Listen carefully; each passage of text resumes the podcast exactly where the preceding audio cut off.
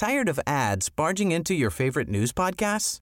Good news. Ad-free listening is available on Amazon Music for all the music plus top podcasts included with your Prime membership.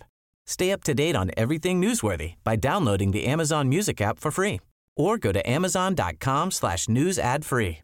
That's amazon.com slash news ad free to catch up on the latest episodes without the ads.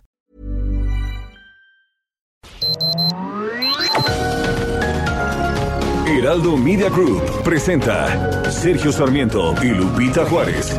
Información veraz y oportuna con un toque personal y humano. Por El Heraldo Radio, donde la H suena y ahora también se escucha.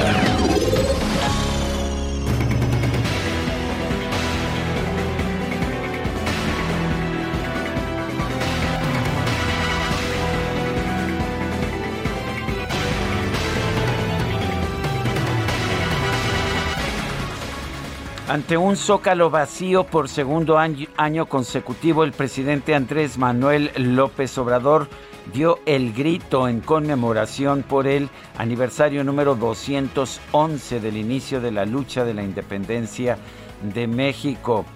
Y bueno, pues a las 22 horas con 56 minutos, el presidente y su esposa Beatriz Gutiérrez Müller caminaron por el Salón de Embajadores. Ahí guardaron un minuto de silencio en recuerdo a las víctimas del coronavirus mientras un militar emitía el toque de silencio. El jefe del Ejecutivo se dirigió al salón de recepciones en donde saludó a la escolta de bandera del heroico Colegio Militar de la que recibió el Ávaro Patrio y se dirigió al, al balcón central de Palacio. Y bueno, con la banda presidencial en el pecho, en punto de las 22 horas con 58 minutos, lanzó 20 vivas, recordó a Miguel Hidalgo, a José María Morelos y Pavón, a Josefa Ortiz de Domínguez, a Ignacio Allende, a Leona Vicario, a Vicente Guerrero. También dio vivas a la justicia, la igualdad, la democracia, la honestidad, la soberanía, la fraternidad universal, el amor al prójimo. Y añadió un viva que no había tenido en ocasiones anteriores, vivan las culturas del México prehispánico.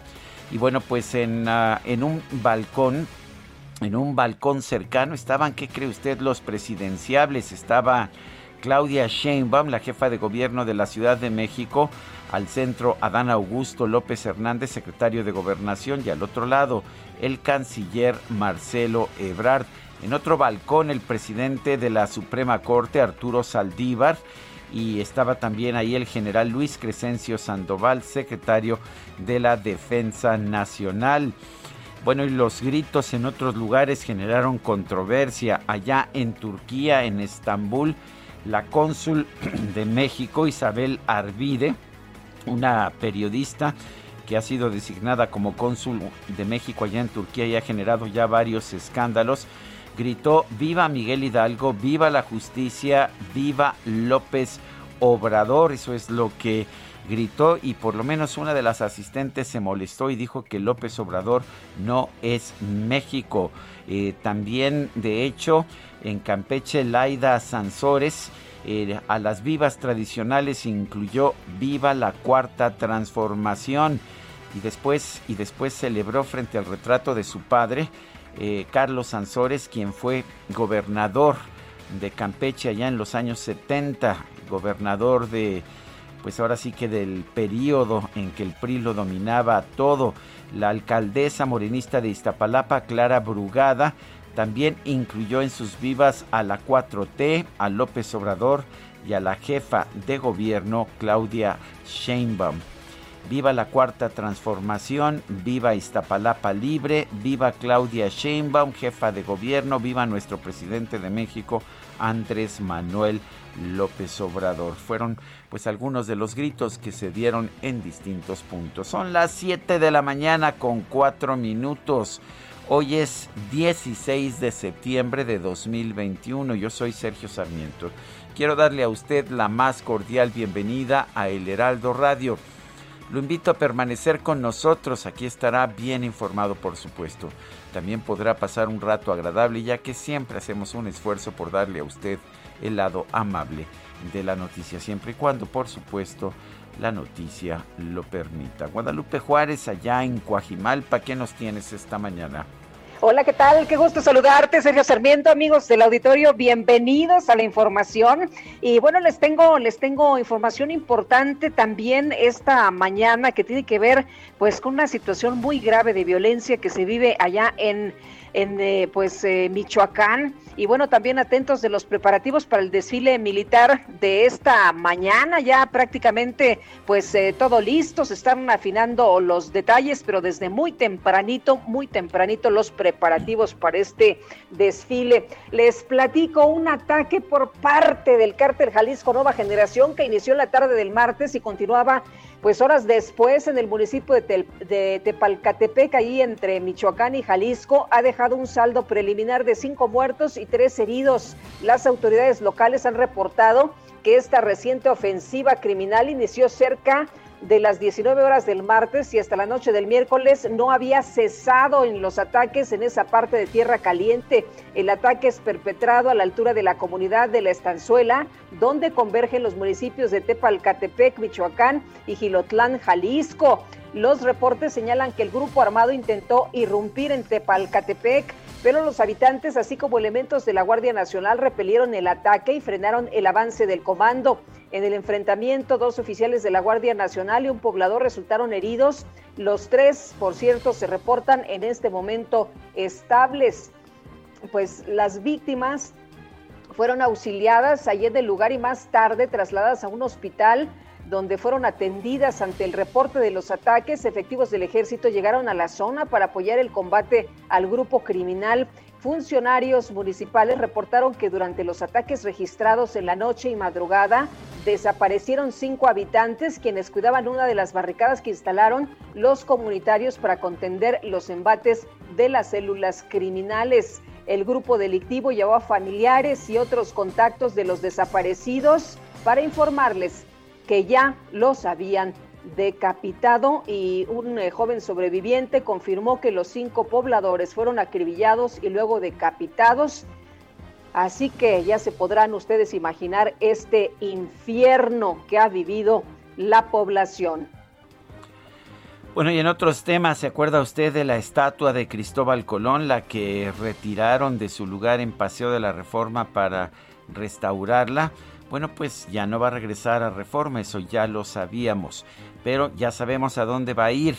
Los integrantes del Comité de Monumentos y Obras Artísticas en Espacios Públicos de la Ciudad de México aprobaron por unanimidad la reubicación de la estatua de Colón de Paseo de la Reforma al Parque América. Se explicó que la estatua era objeto de ataques y vandalismo en la glorieta del Paseo de la Reforma y Versalles y esto pues de manera constante. De hecho, hay un movimiento que se llama Lo vamos a derribar, formado por colectivos para destruir la estatua. Pues se tomó la decisión de mandar esta estatua allá al Parque América de Polanco dice Emilio Guerra, integrante de la Comisión de Participación Comunitaria de Polanco, que al ser retirada de la ruta de las manifestaciones sobre Paseo de la Reforma, ya no se vandalizará la estatua, la estatua de Colón en la Ciudad de México. Son las 7 de la mañana con 8 minutos.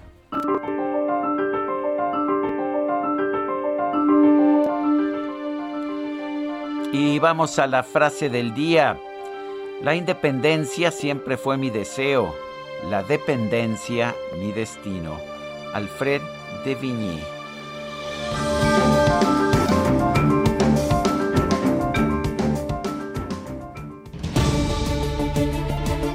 Bueno, y las preguntas, ya sabe usted que nos gusta preguntar. Ayer preguntamos, Morena propone subir más los impuestos a las bebidas alcohólicas, incluyendo vino y cerveza. ¿Qué piensa usted? De acuerdo nos dijo 19.6%, en desacuerdo 76.1%, no sé 4.3%. Recibimos 10.904 participaciones. Salud, todo con moderación. Claro que sí, por supuesto, ya sabe nuestro querido DJ Kike que así somos. Por eso estamos aquí giritos y vivitos, ¿verdad, mi querido Kike? Bueno, tiene un poco la mirada no completamente concentrada nuestro operador. Pero bueno, hasta ahora no ha cometido un solo error. Viene la próxima. la pregunta que he colocado esta mañana en mi cuenta personal de Twitter, arroba Sergio Sarmiento. ¿Qué le pareció que la cónsul de México, Isabel Arvide, dijera Viva López Obrador en la ceremonia del grito en Estambul? Inaceptable, 94.7%. Positivo, 2.8%. ¿Quién sabe? 2.5%. Y Guadalupe, parece que hay mucha gente despierta y levantada temprano porque llevamos en 41 minutos 1.576 participaciones. Las destacadas del Heraldo de México.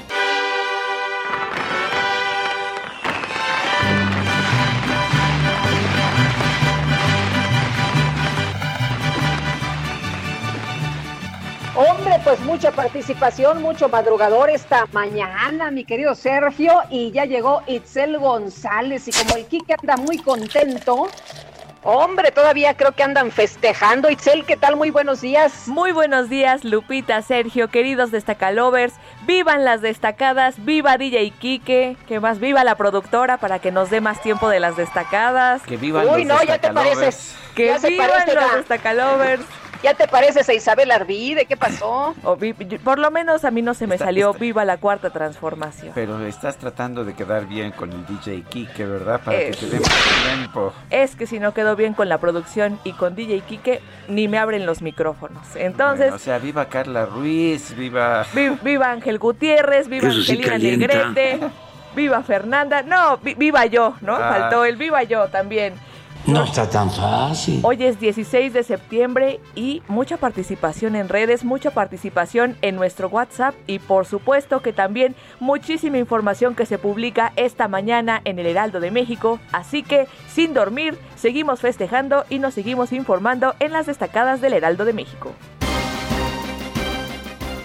En primera plana, dirigencia PAN, reelección de Marco Cortés cantada. Únicamente se registró la planilla del actual presidente, por lo que es viable que se cancele el proceso y se le ratifique hasta 2024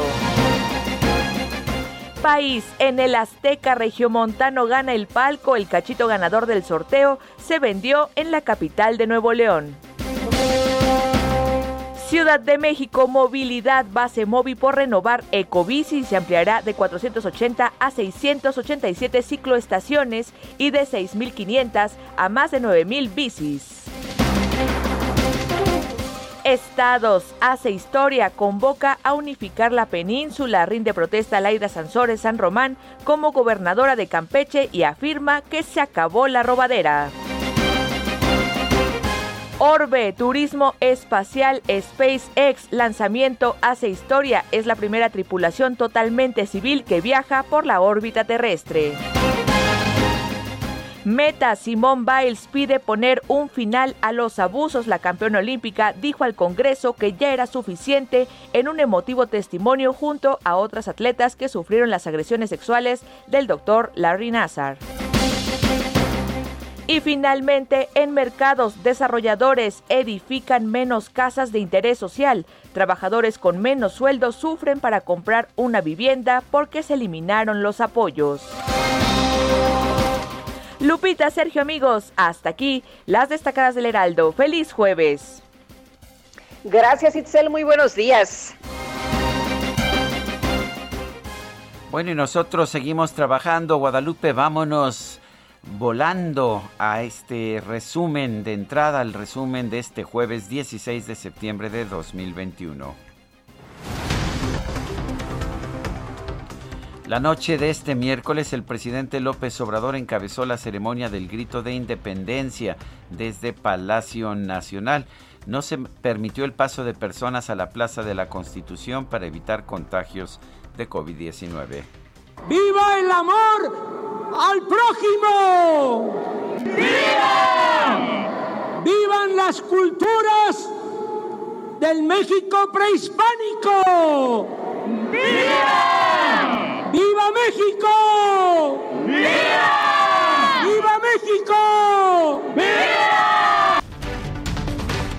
Bueno, y al comienzo de la ceremonia, el presidente López Obrador escuchó un toque militar y guardó un minuto de silencio por las víctimas de la pandemia de COVID-19 en México. El gobernador de Baja California, Jaime Bonilla, dedicó una parte de sus arengas al presidente López Obrador, mientras que la gobernadora de Campeche, Laida Sansores, lanzó un Viva la Cuarta Transformación. ¡Viva la democracia! ¡Viva! ¡Viva la cuarta transformación! ¡Viva! ¡Vivan los pueblos originarios mayas! ¡Viva! ¡Viva Campeche! ¡Viva! El gobernador de Nayarit, Antonio Echevarría, encabezó la ceremonia del grito de independencia vestido de charro y dedicó un viva a la Virgen de Guadalupe. Uf. El gobernador de Michoacán, Silvano Aureoles, enfocó sus arengas en contra de la violencia y la indiferencia cómplice que condena a México. Muera la violencia que nos está arrebatando el futuro. Muera la indiferencia cómplice que está condenando a México a una tragedia de la cual difícilmente vamos a poder salir. Por todo ello, levantemos la voz, alcemos la cara y que el miedo no nos paralice. Bueno, este miércoles la directora de la Lotería Nacional, Margarita González, realizó el sorteo de inmuebles incautados con motivo del Día de la Independencia. La funcionaria indicó que se vendió cerca, escuche usted, del 40% de los 2 millones de boletos y se recaudaron 193 millones de pesos. A través de una carta dirigida al presidente López Obrador, la senadora del PAN, Lili Telles, criticó que el gobierno federal haya invitado al presidente de Cuba, Miguel Díaz Canel, a participar en los festejos de la independencia. Y un grupo de madres buscadoras denunció que las autoridades las desalojaron con violencia de la plancha del Zócalo Capitalino, donde mantenían un plantón para exigir justicia por la desaparición de sus hijos. Durante un foro organizado por el Parlamento Mercosur, el consejero presidente del INE, Lorenzo Córdoba, advirtió que la democracia a nivel internacional pasa por un momento difícil debido a la polarización y la insatisfacción. En el campo, digámoslo así, de la discusión eh, en las campañas electorales, pues el tema del manejo de la pandemia estuvo en el centro, el bueno o el mal manejo, las, digámoslo así, eh, eh, las acusaciones en algunos casos de malas políticas sanitarias, etcétera, que acabaron incrementando este fenómeno con un dato adicional, con una dosis de intolerancia, un valor profundamente, me atrevo a decir, el valor antidemocrático por excelencia, que fue incrementando, digámoslo así, o abonando peligrosamente esa, esa eh, polarización. Y finalmente hay una dimensión social, una dimensión que no está, que estaba allí antes de la pandemia, de insatisfacción, ya mencionaba, el gobernador de Morelos, Cuauhtémoc Blanco, fue denunciado ante la Fiscalía Anticorrupción del Estado por presuntamente ocultar el origen, la propiedad y el destino de recursos a través de una triangulación de cuentas bancarias. La bancada del PAN en la Cámara de Diputados hizo un llamado urgente al gobierno federal para que rectifique las malas decisiones en materia de política económica que mantienen al país en una crisis. Y el senador de Morena, Germán Martínez, propuso estrenar la ley de juicio político y declaraciones de procedencia en contra del gobernador de Morelos, Cuauhtémoc Blanco. El grupo parlamentario del PRI en el Senado presentó una iniciativa de reforma a la Ley General de Protección Civil para evitar que el gobierno federal suspenda o condicione las obras de reconstrucción en casos de desastres naturales. El gobernador de Hidalgo, Mar Fayad, informó que el gobierno federal ya hizo la declaratoria de emergencia para nueve municipios afectados por las inundaciones registradas luego del desbordamiento del río Tula. La Coordinación Nacional de Protección Civil reportó la caída de ceniza eh, en los municipios de Tlalnepantla y Ecatepec en el Estado de México luego de que el volcán Popocatépetl lanzó una columna de vapor y gases de aproximadamente dos kilómetros de altura. Y la Secretaría de Desarrollo Urbano y Vivienda de la Ciudad de México informó que el monumento a Cristóbal Colón, que se encontraba sobre Paseo de la Reforma, será reubicado en el Parque América. en la zona de Polanco. A través de Twitter, el presidente, el expresidente Felipe Calderón señaló que el concepto de descolonizar refleja complejos y problemas mentales. Afirmó que los mexicanos tienen raíces indígenas y españolas indisolubles, por lo que pretender arrancar una vertiente es antinacional.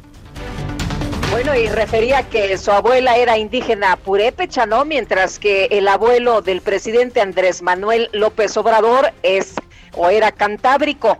La Secretaría de Salud Federal informó que este miércoles se registraron 896 muertos por COVID-19, así como 13.217 casos confirmados.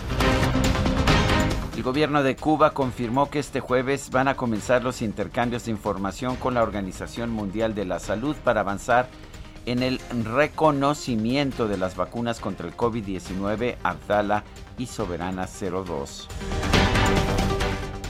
Científicos de la Administración de Alimentos y Medicamentos de los Estados Unidos confirmaron que la aplicación de una tercera dosis de la vacuna contra COVID-19 de Pfizer genera una mayor respuesta inmune, pero no concluyeron que sea necesaria de forma generalizada.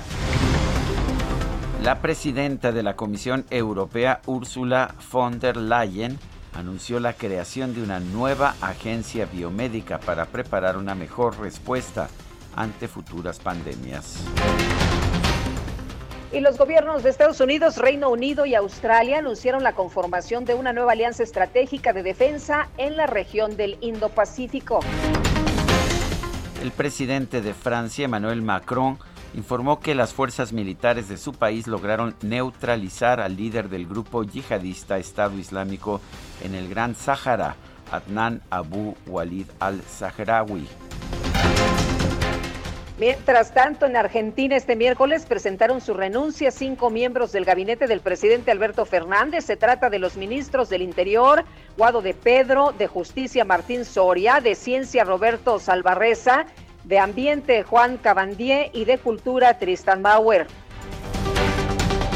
En El Salvador, miles de personas realizaron una marcha en contra del presidente Nayib Bukele, a quien acusaron de atacar las instituciones democráticas del país para consolidarse en el poder.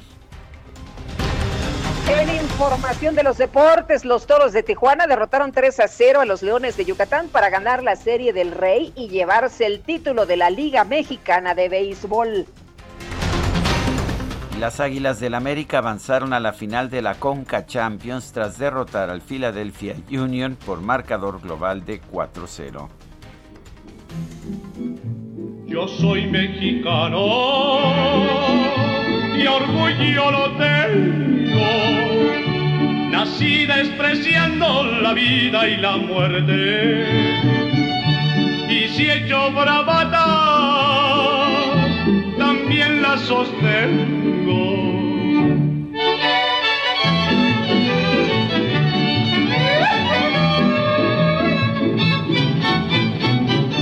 Pues te parece Guadalupe que escuchemos hoy este 16 de septiembre música mexicana y si estás de acuerdo, eh, porque ya sabes que aquí pues todo, todo se hace...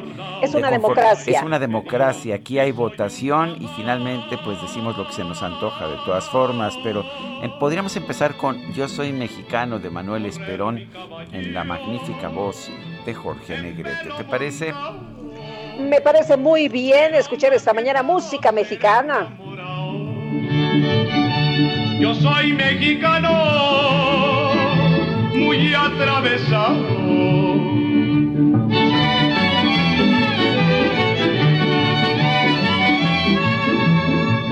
Mañana 7 de la mañana con 23 minutos. Le recuerdo que tenemos un número de WhatsApp si, si sobrevivió usted a la noche mexicana, a la noche del grito, si nos está usted escuchando, manifiéstese, manifiéstese, no nos deje solitos. 55 20 10 96 47, repito, 55 20 10 96 47. Puede seguirnos también en arroba Sergio y Lupita en Twitter, sí, arroba Sergio y Lupita. Le recomiendo también arroba Heraldo de México. la cuenta de este Heraldo Media Group en Twitter, pues que le lleva constantemente la información. Nosotros regresamos.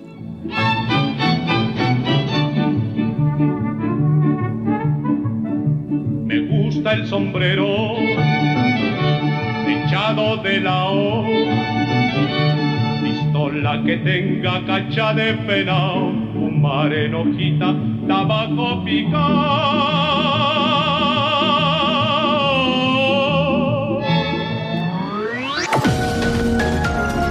Sergio Sarmiento y Lupita Juárez quieren conocer tu opinión, tus comentarios o simplemente envía un saludo para ser más cálida esta mañana. Envía tus mensajes al WhatsApp 5520 109647.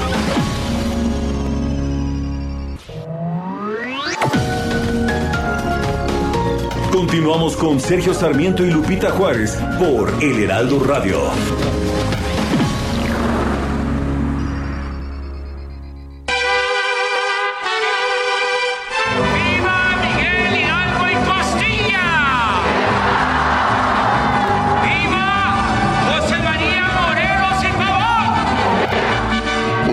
Septiembre de 1812 se llevó a cabo la primera conmemoración del Grito de Dolores, encabezada por Ignacio López Rayón y Andrés Quintana Roo en el edificio El Chapitel en el actual estado de Hidalgo.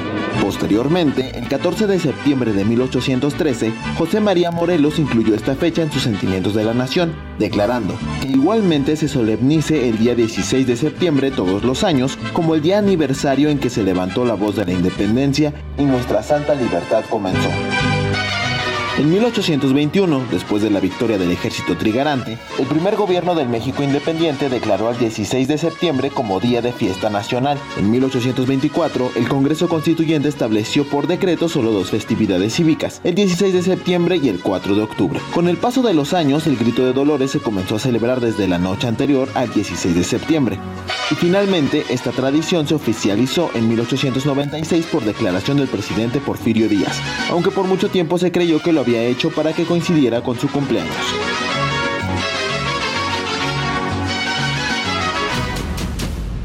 En Soriana celebramos dando el grito del ahorro. Por eso aprovecha que la pantalla Samsung de 58 pulgadas de 26.999 pesos la bajamos a solo 15.990 pesos. Soriana, la de todos los mexicanos.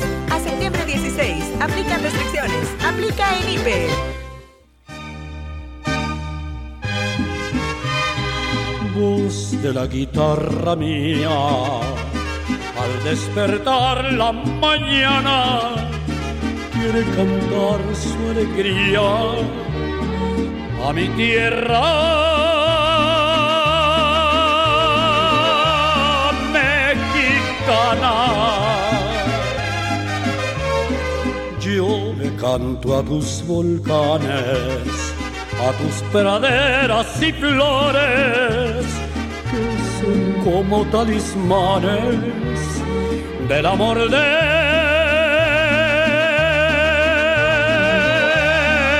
mis amores. México lindo y querido, si muero lejos otra, otra clásica, mi querida Guadalupe, México lindo y querido. Aquí estamos escuchando la interpretación de Vicente Fernández. La canción es original de Chucho Monje. Y bueno, pues es una de esas canciones que, que han dejado huella, ¿no? Que están identificadas casi como un himno nacional. Como un himno, sí, por supuesto. México lindo y querido. Oye, y vámonos a los mensajes. Amy Shehoa dice, estas fiestas patrias evidencian lo que ha sido el gobierno de López. Muchos fuegos artificiales hasta volarse las manos. Saludos cariñosos. Y dice José Ramón Blas, buenos días, acá como todos los días escuchándolos en Naucalpan, excelente lección musical con Jorge Negrete. Bueno, pues lo que vamos a estar haciendo es escuchar distintos fragmentos de música mexicana, distintos ejemplos de la música que se identifica con nuestro país. Y Héctor Mejía nos dice, ya andamos recalentando el pozole, pues, hombre, qué, delicia, qué rico. al despertar la mañana. Bueno, dice otra persona, buenos días, los felicito por la música mexicana. Ustedes siempre ponen puras extranjeras, mis favoritos Jorge Negrete y Lola Beltrán, los grandes.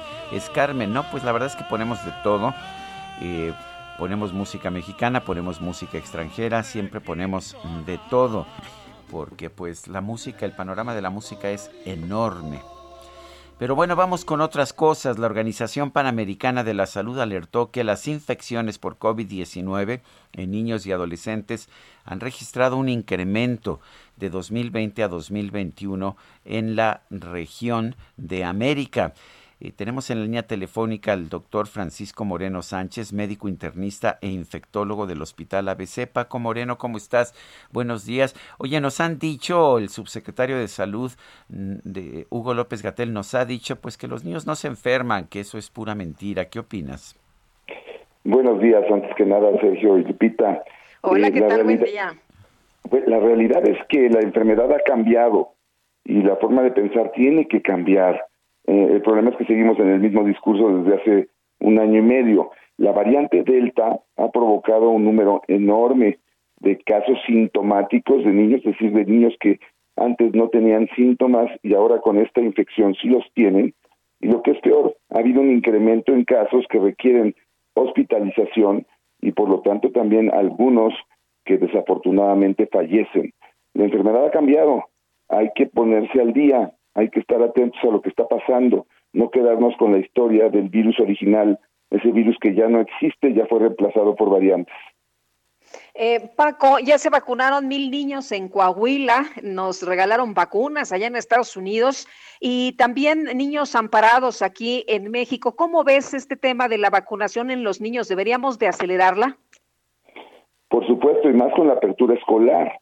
Creo que la apertura escolar implica un movimiento, no solamente el riesgo que tiene el niño de infectarse en el salón de clases, esto eh, el ir a clases provoca que haya más reuniones después de clases, que eh, haya pues eh, este esta sensación de que estamos regresando totalmente a la normalidad cuando todavía existen pues estamos en una tercera ola en el mundo. Eh, es evidente que mientras más gente esté vacunada, es mayor la protección que podemos tener. Y la apertura escolar debe de estar asociada con un aumento en la vacunación de este grupo de personas que además de que son las que los niños tienen más infecciones sintomáticas, son las que tienen más movimiento. Estamos hablando de los adolescentes que pues eh, son difíciles de controlar en muchas ocasiones. Eh, Paco, exactamente qué vacunas están ya aprobadas para niños, para adolescentes, porque tengo entendido que pues tampoco el proceso de aprobación ha sido expedito. Sí, ese ha sido un limitante porque solamente Pfizer ha sido la que ha sido aprobada para eh, este grupo de edad, pero eh, se espera que en las próximas semanas exista la aprobación de Moderna. Sabemos que se está aplicando Sinovac en algunas partes del, del mundo. En Gran Bretaña también empieza a vacunar y lo va a, aparentemente hay un estudio con AstraZeneca.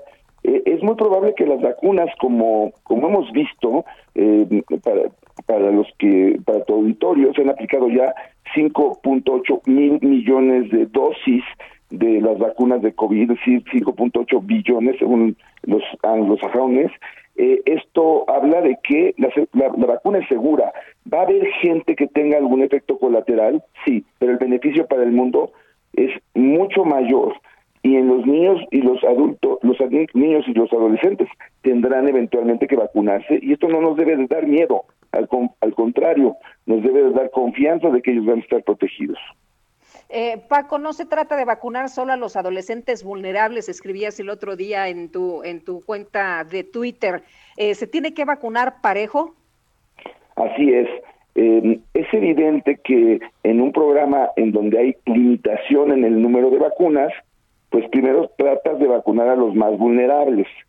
y dentro de los niños, recordemos que México es el número uno en obesidad infantil del mundo. Entonces, pues se va a ver eh, niños que son más susceptibles que otros. Pero la realidad es que para lograr control de la pandemia se van a estar vacunar a todos. en esta escasez de vacunas, en donde pues hay vacunas guardadas que no sabemos dónde están, alrededor de 15, 19 millones de dosis, o se regalan vacunas a otros países, pues deberíamos estar vacunando a los nuestros, a los niños, a los adultos, a los jóvenes. Hemos tenido una mortalidad muy alta en personas entre 20 y 30 años que no alcanzaron a recibir la vacuna con la variante Delta y que desafortunadamente no tuvieron esa oportunidad a tiempo y han fallecido. Eh, pero a, pesar de que sí hemos visto casos de niños que contraen la enfermedad y que se pueden poner graves y fallecer, lo que nos dicen también es que la tasa de mortalidad entre los niños y adolescentes es mucho menor. ¿Eso es cierto? Sí, cierto que eh, aún con esta variante Delta, la mortalidad es menor comparada con la mortalidad de eh, adultos mayores o de personas con varias comorbilidades. Pero aquí se trata de esto va a ir en aumento. Entonces, mientras más niños se infecten, habrá más que tendrán hospitalización y desafortunadamente por número habrá más que requerirán terapias intensivas y podrán fallecer. Entonces, eh, no se trata que si es menos, se trata de que hay que protegerlos a todos, porque es una enfermedad que se puede llegar a proteger.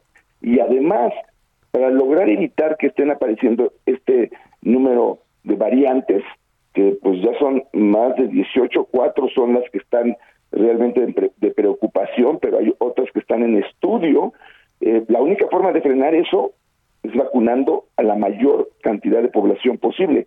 Estados Unidos va a empezar el programa para tratar de vacunar sitios en donde la vacunación ha sido muy escasa, pero aquí en México tenemos que tomar en serio esta situación porque si nos esperamos, va a llegar el invierno, vamos a tener niños no protegidos, eh, escuelas abiertas y vamos a empezar a tener mortalidad en este grupo de edad que sería pues aún más terrible de lo que ya hemos vivido porque lo que hemos vivido es verdaderamente catastrófico.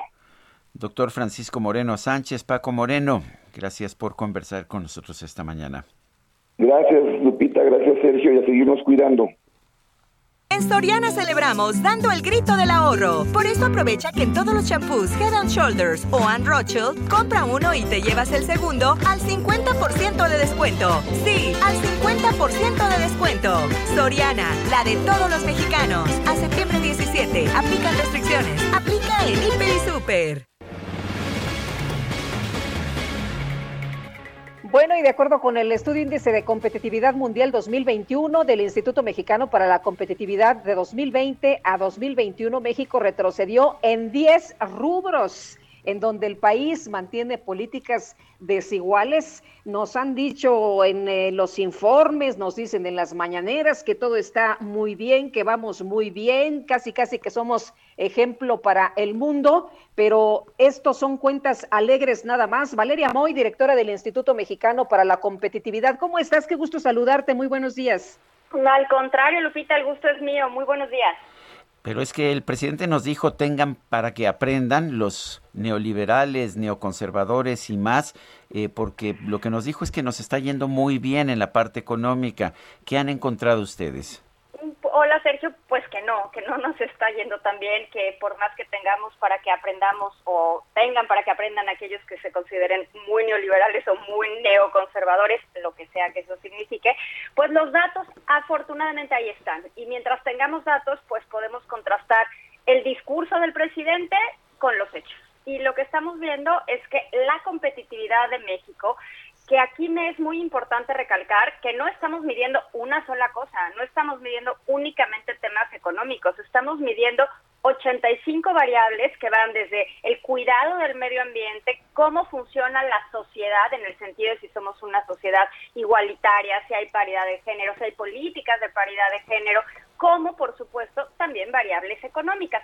Y en ese sentido lo que vemos es que México ha ido disminuyendo el mejor lugar que ocupó hace ya algunos años fue el lugar 30 de 43 economías y bueno, salvo algunas fluctuaciones, desde 2018 ha estado disminuyendo consistentemente de 31 a 32, 32 a 35 y la disminución de este año entre 2020 y 2021 35 a 37. Eh, Valeria, ¿cómo, ¿cómo ves tú estos eh, datos? ¿De dónde los sacan? ¿Por qué presentan esta información de cuentas alegres si ustedes tienen, pues ahora sí que otros datos? Mira, no es que los saque el presidente de, cuentas alegres, yo creo que cada quien escoge la foto en la que quiere salir. Entonces, si tú escoges una fotito con el ángulo, con el perfil, con la luz, con los filtros, con todo lo que tú quieras para verte bien, pues vas a encontrar algo para verte bien. Cuando te tomas una foto así, sin nada, sin luces, sin filtros y sin nada sofisticado, vas a salir como eres, Lupita. Y eso es un poco lo que está pasando. Por ejemplo, el tema de la inversión extranjera directa, el presidente lo señaló en su informe con bombo y platillo, que se había roto récord de inversión extranjera directa y demás. Bueno, hay varias acotaciones que hacer. En primer lugar, usa cifras preliminares. En segundo lugar, usa únicamente la inversión que entra al país pero se le olvidó quizás que hay otra inversión que sale del país. Así como los extranjeros invierten en México, pues también los mexicanos pueden invertir en el exterior. Y lo que hemos visto es que más mexicanos están invirtiendo en el exterior. Entonces, cuando consideramos la inversión extranjera directa neta, es decir, las entradas menos las salidas, pues claramente no hay récord de nada y lo que vemos es que el país ha ido empeorando en recepción de inversión extranjera. Entonces, todo depende de cómo quieras salir en esa foto y lo que nosotros hacemos es tomamos los datos tal como están. Ojo, me es importante decir que todos son fuentes públicas, todos son fuentes internacionales para poder tener la comparabilidad entre las 43 países, 43 economías, es decir, usamos datos de el Banco Mundial, usamos datos de la Organización Nacional de las Naciones Unidas, o sea, usamos datos fuentes públicas e internacionales. Y lo que vemos pues son los datos muestran que México ha ido perdiendo en, ha ido perdiendo lugares en diferentes ámbitos de competitividad. Bueno, pero pero por lo menos en materia de salud debemos estar muy bien. Estamos ya como Dinamarca, ¿no? Desde diciembre del año pasado. Nos falta un poquito, Sergio, un poquito nada más, ¿no? Por ejemplo, hay un tema ahí que me parece a mí tremendo, que es la cobertura de vacunación. La cobertura de vacunación, y no estoy hablando de COVID, ni siquiera tenemos COVID considerado en el índice porque lo consideramos una especie de outlier, ¿no? Eh, una cosa que todavía no podemos eh, evaluar completamente. Consideramos la vacunación típica, que es la de sarampión y la de DTP, la triple, para bebés, básicamente. Y lo que vimos, a mí me parece impresionante. Habíamos tenido años donde la cobertura de vacunación era 99% más que Dinamarca para que, para que lo veamos en esa dimensión. Sin embargo, empezó a bajar, empezó a bajar, empezó a bajar. El año anterior tuvimos 94% y en 2020 tuvimos 77%, mientras que Dinamarca está en 95%. Y mira, más que hablar de porcentajes o de cifras o de datos intangibles de alguna manera, estamos hablando de vacunación para bebés. Esto es de vida o muerte para muchos niños mexicanos y ahí sí me parece que rayan lo criminal. Eh, Valeria, veía que te, que te escribían que Dinamarca tenía una población de 4 millones, que no podíamos comparar con la de México, más de 129 millones, en fin, que pues que eran cosas y situaciones diferentes. No, a ver, yo uso la comparación que nos propuso el presidente. Yo, o sea, yo esa comparación no la sugerí yo, esa comparación la sugirió el presidente y bueno, pues dado que la sugirió el presidente, le hacemos caso y lo comparamos con lo que él nos sugirió hacer, ¿no? Ahora, evidentemente, Lupita, todos los datos que nosotros usamos, como debe de ser, porque metodológicamente somos sólidos, están ajustados por población, evidentemente. Entonces, no aplica eso de la población de Dinamarca es más chica y la población de México es más grande. Esa, es, ese es un, argumento que es más bien pretexto. Valeria, ¿por qué es importante medir la competitividad? ¿Por qué es importante que tengamos un México competitivo? Porque al final del día no somos una isla, vivimos en un mundo que compite por recursos y esos recursos son inversión y son, por supuesto, también personas, es talento, es gente, y lo que nosotros definimos como competitividad es la capacidad que tiene un país o un estado o incluso una ciudad para atraer talento e inversión. Y entre más competitiva es una región, pues es más amable para, para atraer talento, para atraer inversión y por supuesto también para el desarrollo, para el progreso. Y lo que vemos es que ahí pues estamos perdiendo lugares. Uy, qué mala noticia, porque lo que decíamos al principio, lo que nos comentabas al principio, ¿no? México ha retrocedido pues 10 eh, rubros, en 10 rubros. Sí, medimos 10, 10 rubros grandes, ahí es, es, lo que les decía, hay un pedazo de sociedad, un grupo de variables de medio ambiente, un grupo de variables de salud, y bueno, ahí, ahí son esos 10 grandes rubros, y dentro de esos 10 grandes rubros tenemos 85 variables. Y sí, lo que hemos visto es que hemos, mira, más que mejorar, porque en algunas nos vemos mejor en la foto, pero es porque nos quedamos estables, nos quedamos como estancados, pues, pero al mismo tiempo el mundo no se quedó estancado. Entonces nosotros quedamos en el mismo lugar en el que estábamos, pero el mundo se movió. Y al moverse el mundo, pues nosotros retrocedimos a la hora que hacemos la lista de países, ¿no? En qué lugar quedas. Y en otras variables, pues sí, francamente retrocedimos. Pues Valeria, como siempre, muchas gracias por platicar con nosotros. Buenos días. Al contrario, un gusto, un gusto para mí. Disfruten mucho. En Soriana celebramos dando el grito del ahorro. Por eso aprovecha que en todos los productos de la marca Powerade de un litro, compras uno y te llevas el segundo al 50% de descuento. Sí, al 50% de descuento. Soriana, la de todos los mexicanos. A septiembre 16. Aplica restricciones. Aplica en Hiper y Super. Esta semana el gobierno federal va a dejar de recibir poco más de 1.5 millones de vacunas AstraZeneca. Gerardo Suárez, adelante, cuéntanos. Muy buenos días, Sergio y Lupita. El gobierno federal aplazó la recepción de 1.5 millones de vacunas AstraZeneca contra la COVID-19 que estaban previstas para esta semana. Sin especificar las razones, la Secretaría de Salud modificó los calendarios de embarques programados de vacunas. El martes pasado, la Secretaría informó que para la semana del 12 al 18 de septiembre tenía programada la recepción de siete embarques con un total de cuatro millones seiscientas cuatro mil dosis. Sin embargo, ayer retiró de este calendario dos embarques que suman poco más de 1.5 millones de dosis. Estas dosis son de AstraZeneca y eh, estaban previstas que llegaran esta semana, por lo tanto, al descontarlas, solo se recibirán del 12 al 18 de septiembre poco más de 3 millones de dosis.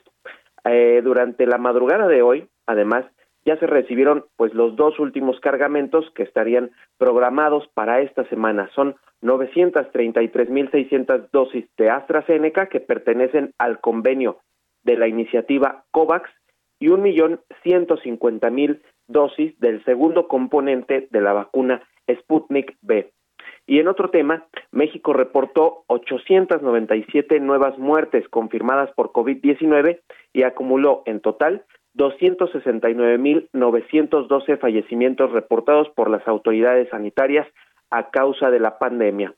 Ciudad de México es la entidad que concentra la mayor cifra de fallecimientos por COVID con 49.629, seguida del Estado de México con 31.267 y Jalisco con poco más de 15 mil 15.334 defunciones. La Secretaría de Salud informó además que han confirmado 3 millones 542 mil 542 mil 189 casos positivos a SARS-CoV-2, 13 mil 217 más que el día anterior.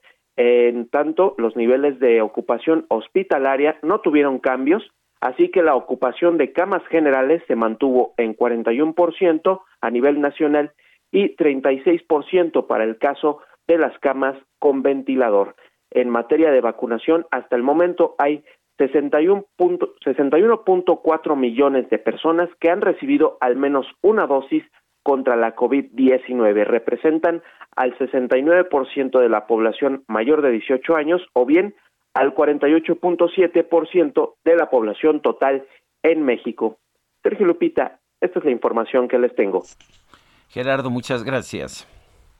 Hasta luego, buenos días.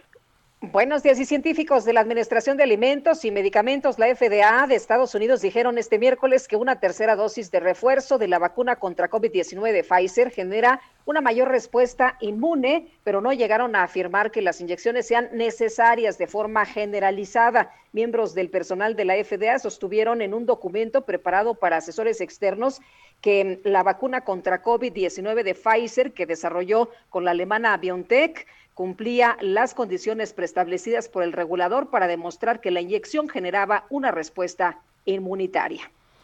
Son las 7 de la mañana con 54 minutos. Les recuerdo nuestro número para que nos mande mensajes de WhatsApp es el 55 2010 96 47. Repito, 55 2010 96 47. Seguimos escuchando música mexicana en este 16 de septiembre. Regresamos.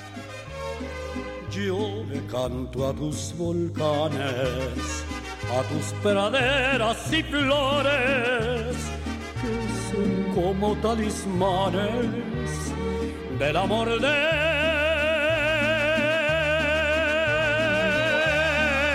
mis amores. México lindo y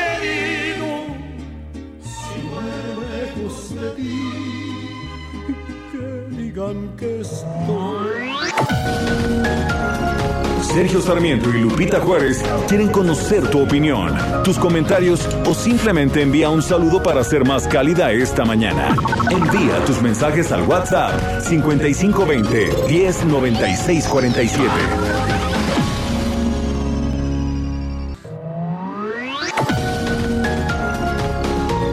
Continuamos con Sergio Sarmiento y Lupita Juárez por El Heraldo Radio.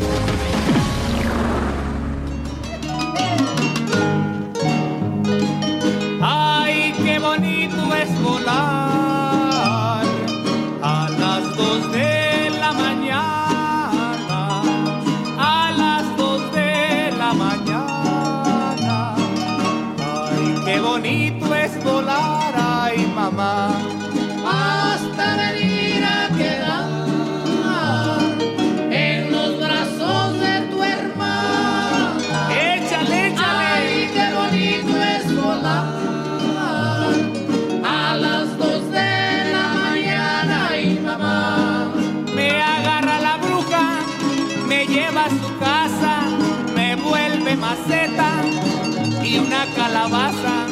Bueno, esta es La Bruja, interpretan los monarcas de Papaloapan, una canción de pues de origen popular, no no está no, no conocemos quién fue su compositor, pero pues muy muy característica, ¿no? de la música de la cuenca de del Golfo de México, Guadalupe de allá por Veracruz. Ay, no sabes cómo me encanta esta.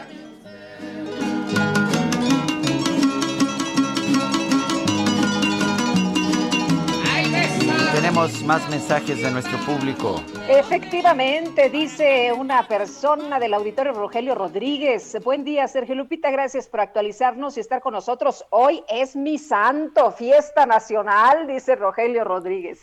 Por eso mismo estamos trabajando, ¿verdad? Porque estamos festejando a don Rogelio.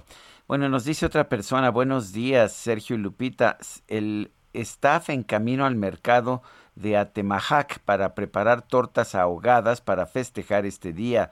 Desde Zapopan, Jalisco, es Zuli Barragán. Fuerte Hombre, pues. dos para acá, por favor. Sí. Oye, dice Teresa Barreiro, hola, ya hace dos meses que aplicaron la primera dosis de Astra para el grupo de 30-39 en Naucalpan. No hay ninguna información para cuándo, ¿saben algo? Pues no sabemos, doña Teresa, pero se lo investigamos. Y lo que sí sabemos es que debían haber llegado 1.5 millones de vacunas de AstraZeneca que no van a llegar o que no van a llegar de momento. O sea que podría ocurrir, ah, podría haber un, plazo grande, sí. Son las 8 de la mañana con dos minutos. Vamos al clima. El pronóstico del tiempo. Sergio Sarmiento y Lupita Juárez. Alex Ramírez, meteorólogo del Servicio Meteorológico Nacional de la Conagua. Adelante, buenos días. ¿Qué nos tienes esta mañana? ¿Qué tal? Muy buenos días, Sergio Lupita. Les mando un saludo a ustedes y a la gente que nos escucha. Y bueno, les comento que para hoy tenemos canales de baja presión extendidos sobre la Sierra Madre Oriental y la Mesa del Norte. Estos sistemas, aunados a la estabilidad en la atmósfera superior y el paso de la onda tropical número 30, que se desplazará al sur de Michoacán, Colima y Jalisco, ocasionarán chubascos y lluvias fuertes a puntuales muy fuertes, acompañadas de descargas eléctricas y posible caída de granizo en el noreste, norte y occidente de la República Mexicana. Por otra parte, la nueva onda tropical número 31 ubicada sobre la costa oriental de Quintana Roo, avanzará hacia el oeste y originará chubascos y lluvias puntuales fuertes en la península de Yucatán y muy fuertes en el sureste de México. Finalmente prevalecerá el ambiente caluroso sobre entidades del noroeste y noreste de México, así como en la península de Yucatán, con temperaturas muy calurosas que pueden superar los 40 grados centígrados en zonas de Baja California y Sonora. También les comento que para la Ciudad de México se prevé cielo medio nublado nublado, con probabilidad de lluvias e intervalos de chubascos, los cuales pueden estar acompañados de descargas eléctricas. El ambiente eh, matutino será fresco y cálido por la tarde. El viento será de dirección variable de 10 a 20 kilómetros sobre hora, con rachas de hasta 40 kilómetros sobre hora. En cuanto a la temperatura máxima, estará oscilando entre los 23 a 25 grados centígrados y la temperatura mínima para mañana será de 15 a 17 grados centígrados. Este fue el pronóstico meteorológico. Que tengan un excelente día. Gracias, Alex Ramírez. Hasta luego. Bueno, y el Comité de Monumentos y Obras Artísticas en Espacios Públicos de la Ciudad de México aprobó la reubicación de la estatua de Cristóbal Colón de Paseo de la Reforma al Parque América, que está ubicado en Polanco. Vanessa Bojor, que es secretaria de Cultura de la Ciudad de México, y le agradecemos que platique con nosotros esta mañana. Vanessa, muchas gracias por tomar nuestra llamada para que nos platiques, pues, cómo se tomó esta decisión. Buenos días. Hola, buenos días, Lupita y Sergio. Pues mira, es un tema mucho más complicado de lo que uno puede pensar. Eh, esta escultura es una escultura muy particular, no es igual a todas las que conocemos de Paseo de la Reforma. Este es un monumento que es catalogado en 1956. Eh, sin embargo, su característica es distinta porque es la primera que se coloca en lo que en ese momento apenas llevaba dos años de llamarse Paseo de la Reforma es decir, llega en 1877. La situación que tiene esta es que tuvo, así como hemos oído en las últimas semanas una polémica sobre las esculturas en reforma, de la misma manera, eh, para 1875, que es cuando llega a México de parte de Francia, hay una polémica vinculada con esta escultura que hace que esté en cajas encerrada durante dos años. Y Dos años después se determina de, bueno, pues la van a poner aquí. Y es la primera que se coloca. Eh, ¿Qué significa esto? Número uno, que estuvo, que ha tenido un grado de exposición a las condiciones medioambientales mucho más grave que cualquier otra de las esculturas que han estado ahí. Número dos, el problema se desata, que es la segunda situación que tiene, es que a partir de 1989 esta escultura empieza eh, a nivel mundial, porque este no es un tema ni de la ciudad ni de nivel nacional, empieza a haber una serie de eh, acciones que van en contra de todo lo que signifique Colón. Y a partir de este año, anualmente, todos los días 12, eh, empiezan a haber afectaciones graves a este monumento, convirtiéndolo en uno de los más afectados del país. Eh, desde que ha tenido una condición de que se le ha aventado eh, pintura, que se le ha intentado arrancar eh, varias veces, se ha utilizado incluso lo que eran entonces los Ruta 100 para poderlo mover, se le han, generado incendios, afectaciones. Sin embargo, y aquí muy, es muy importante para mí aclararles que este monumento que además no es una estatua de Colón, sino estamos hablando de que va acompañado además de eh, cinco esculturas que van laterales y desde el principio era más chica que cualquiera, no sé si lo recuerdan ustedes Lupita, pero es mucho más chica que el resto de las de los grupos escultóricos de Paseo de la Reforma. No, no, no, no, no lo recuerdo, pero entonces es para proteger la escultura, ¿nos estás comentando? Así es, o sea, una, un tema muy importante es que desde el 89 se está pensando en cómo se puede evitar la afectación que ha tenido, porque al ser mucho más baja que las demás, es una escultura que no fue hecha para un espacio como en el que están, eh, lo que les decía hace unos momentos, incluso eh, el propio donante de esta escultura, que es eh, Antonio Escandón, se opone a que la coloquen ahí porque estaba pensada para una plaza. Eh, y entonces lo que le ocurrió es que tiene una afectación superior porque es muy fácil acceder a, pues, hasta el tope, digamos, de la escultura. Eh, como ustedes saben, se han modificado los temas de vandalización en el Paseo de la Reforma, eh, que tienen que ver en particular en 2020 con un movimiento mundial donde 130 ciudades piden que se retiren los monumentos a Colón, muchas de ellas en efecto las retiran de forma inmediata. Te puedo eh, mencionar temas donde es muy grave, el caso de Chile, donde es completamente destruida, en el caso de Los Ángeles, la cabeza del Colón se retiró eh, absolutamente arrancada. Y empieza a haber un discurso a nivel mundial donde se habla de este día ya no como un día de la raza, tema muy interesante y a discutir en próximas fechas, pero porque no hay una raza, digamos, no hay distintos tipos de raza, solo hay un género humano sin, sin ningún tipo de raza. Y a partir de ahí es que hace varios años se empieza a tomar la determinación de cómo es que se pueda recolocar.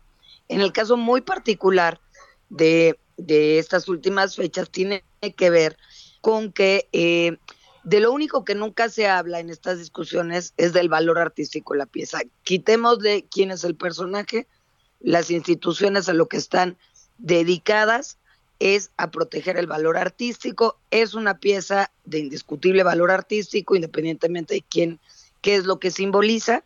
Y en ese sentido es que el COMAEP, por unanimidad, determina que se tiene que retirar de ese lugar con dos finalidades. Una es la de protegerla y lo que seguramente alguien habrá oído y leído, pues tiene que ver también con el tema de que eh, son tantas las afectaciones que ha tenido que ha sido muy lento su proceso de, restauración. ¿Por qué se escogió el Parque América de Polanco para reubicar la estatua? Mira, eh, se, seleccionaron 20 lugares. Eh, tres de ellos eran los lugares originales que se habían planteado desde 1875 eh, y se revisaron 20 sitios diferentes, que era lo que se tenía que revisar. Eh, número uno, que se o sea, que tuvieran las condiciones que permitieran que el peso, porque es un peso diferente, que el peso estuviera fuera el adecuado para no tener una afectación en piso, que no hubiera condiciones hidráulicas o de servicios en la zona que pudieran afectar a la vida vecinal, que no tuviera una condición de árboles que se tuvieran que retirar, y la otra, que las condiciones de hábitat eh, fueran un hábitat que tuviera una relación con el entorno diferente y entonces pues tenga una vida que le permita las condiciones de patrimonio y de protección mucho más adecuadas de las que ha tenido eh, hasta el día de hoy. Recordemos que la ubicación en estos casos es un eh, es una característica absoluta que va a determinar cuál podría ser la condición que tengan, ¿no? Muy bien, pues muchas gracias Vanessa por platicar con nosotros esta mañana, por darnos a conocer cuáles fueron las decisiones que llevaron pues a, poner esta estatua ahí en pues en Polanco. Al contrario, muchas gracias, más en 16 de septiembre. Ah, claro. Muy bien, gracias Vanessa Borges. Muchísimas gracias. Son las 8 de la mañana con 12 minutos. El Químico Guerra con Sergio Sarmiento y Lupita Juárez. Químico Guerra, ¿cómo estás? ¿Qué nos tienes esta mañana? Sergio Lupita, bueno, pues hablando de la independencia, fíjense que una independencia importante puede ser la energía, ¿verdad? Y la mejor forma que conoce el ser humano hasta ahora es lo que se llama la energía distribuida. ¿Qué quiere decir esto? Que no dependa uno de una gran central, ¿verdad? Una fábrica enorme, una instalación eh, pues eh, que está lejos, ¿verdad? Y que transporta la electricidad y que se la cobra uno hasta donde uno está, etcétera, sino que la produzca en el mismo sitio. Eso se llama la energía distribuida. Bueno, y la mejor forma que conocemos hasta ahora de la energía distribuida es precisamente la energía fotovoltaica. Y fíjense, ya una vez platiqué con Lupita, me acuerdo muy bien, no sé si te recuerdas Lupita, de los paneles solares transparentes. ¿Qué significa esto? ¿Te acuerdas, Lupita? Que se pueden usar como ventanas. Entonces imagínense la torre mayor, ¿verdad? Ahí en Reforma, o el edificio de Bancomer, o esa otra gran torre que está ahí junto, etcétera, que todos sus vidrios fueran celdas fotovoltaicas. no solamente se lograría la independencia, ¿verdad?, de este edificio en cuestión de energía eléctrica, sino que hasta se podría eh, distribuir, ¿verdad?, el edificio de junto, etcétera, ¿no? Pero tienen estas eh, ventanas, digamos, fotovoltaicas, el problema tanto de la transparencia como de la vida útil. Entonces, cuando uno construye un gran edificio, pues quiere que todos los componentes, ¿verdad? No solamente las ventanas, sino eh, los pisos, las traves, los techos, etcétera, pues duren muchísimos, muchísimos años más. Pues fíjense que se acaba de publicar eh, un nuevo panel solar transparente con vida útil de 30 años. Esto parecía imposible. Investigadores de la Universidad de Michigan en el Laboratorio de Ingeniería Eléctrica, liderados por el doctor Stephen Forrest, han logrado bloquear la luz ultravioleta y así proteger el panel aplicando una capa de zinc en el lado orientado orientado hacia el sol eh, del, vidrio.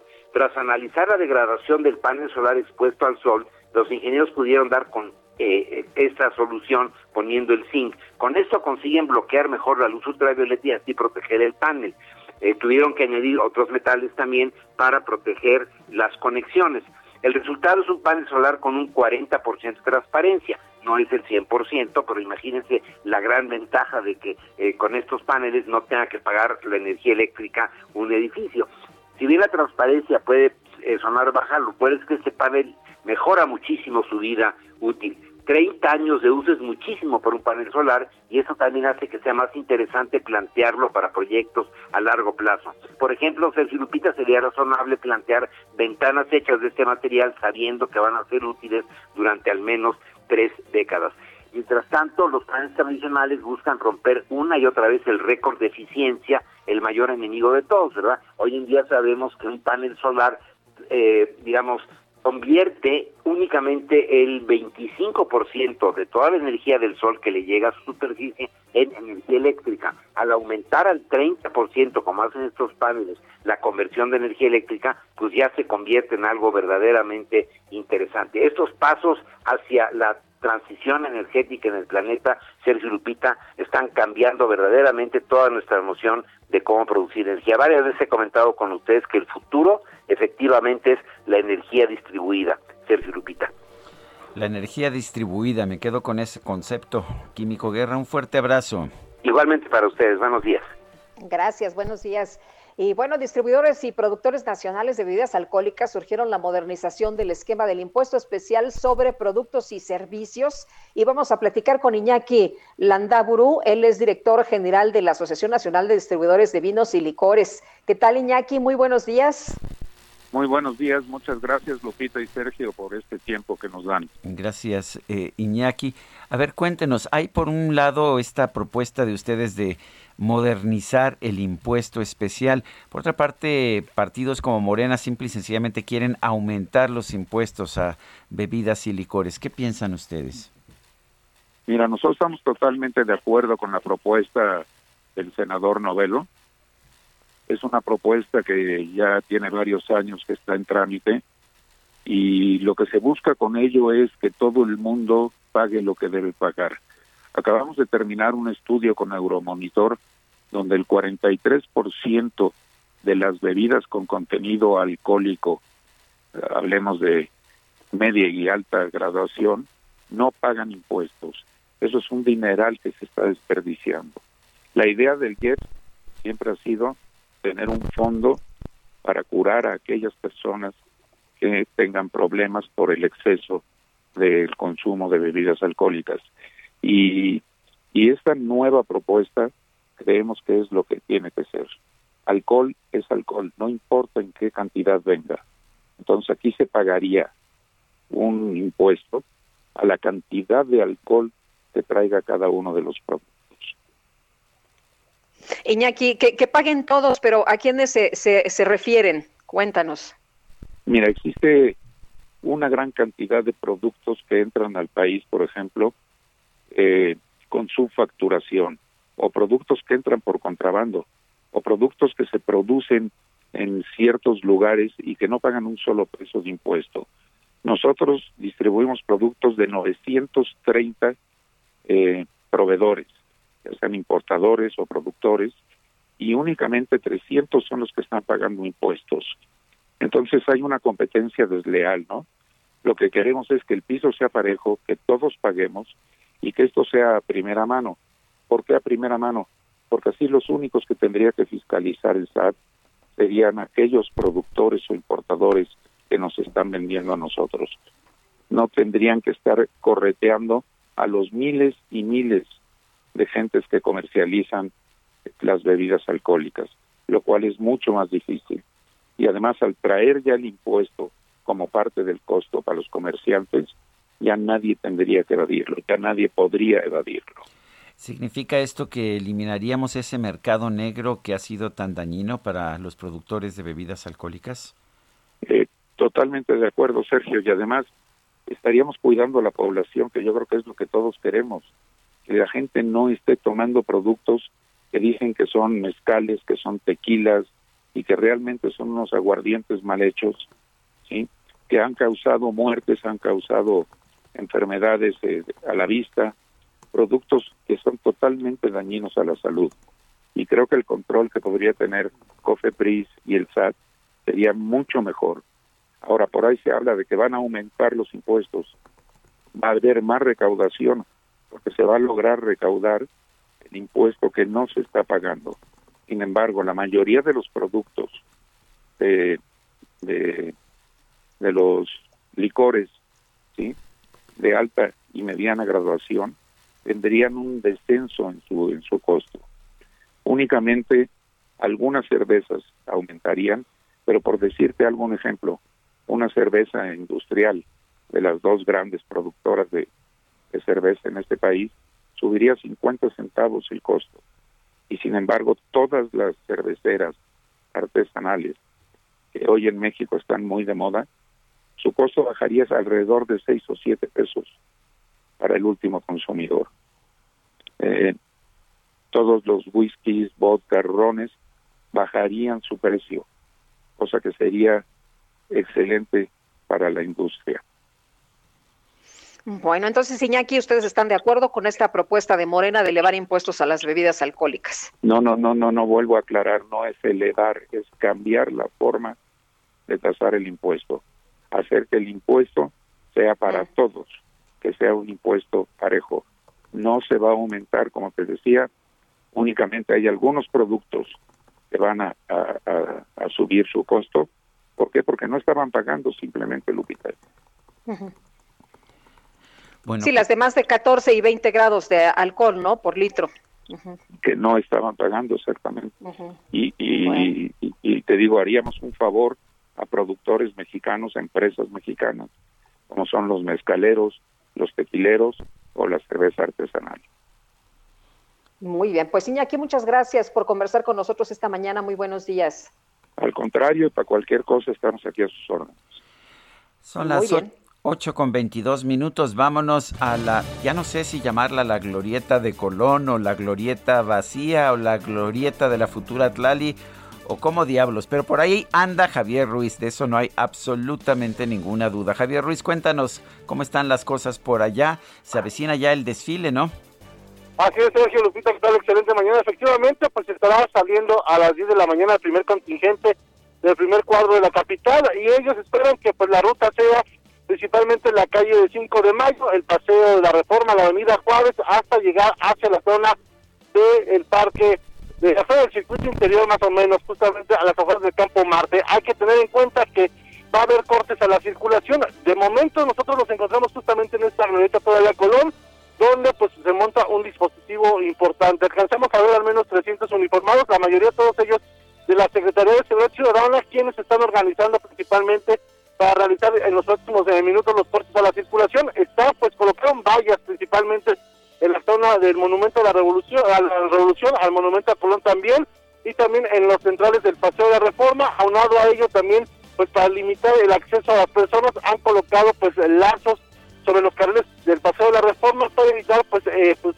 principalmente aglomeraciones. En cuestiones de vialidad, en general todavía el avance es bastante aceptable, al menos para quien se desplaza del circuito interior y prácticamente para llegar hacia la Avenida Juárez, en ambos sentidos el avance todavía es constante, sin embargo, pues se espera que en los próximos minutos pues se realicen estos cortes a la circulación, las alternativas va a ser utilizar el circuito interior o bien también puede ser de gran ayuda la avenida Chapultepec. De momento, Sergio Lupita, el reporte que tenemos.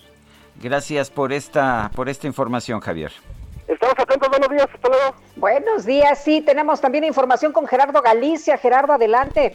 Desde la calle 5 de mayo, queda Vita, Sergio, excelente mañana, donde prácticamente están afinando los detalles para que este desfile se haga en las próximas horas y lo que puedo apreciar son a muchísimas personas que se levantaron desde muy temprano, cerca de las 4 o 5 de la mañana, para poder llegar a este punto. Es realmente difícil llegar al primer cuadro de la capital, de preferencia hay que evitarlo. Si necesitaban llegar hasta este punto, ten en cuenta que está cerrada la estación del Metro Zócalo, Allende, Bellas Artes y por supuesto todo el primer cuadro se mantiene cierre esa circulación, así que de preferencia hay que evitarlo. Ya lo mencionaba mi compañero Javier Ruiz, circuito interior, eje 1 norte y vías más distantes como Congreso de la Unión van a ser opciones para evitar todos los cierres que ya realiza la Policía Capitalina. Y por lo pronto, reporte. Gracias, Gerardo. Hasta luego. Son las 8 con 24 minutos, regresamos. Ay, qué bonito es volar, ay mamá, hasta venir a quedar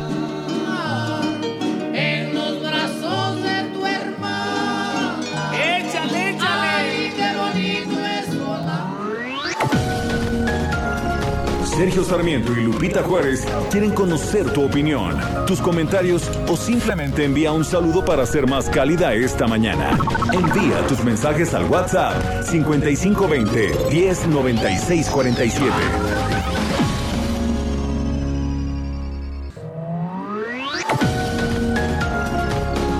Continuamos con Sergio Sarmiento y Lupita Juárez por El Heraldo Radio.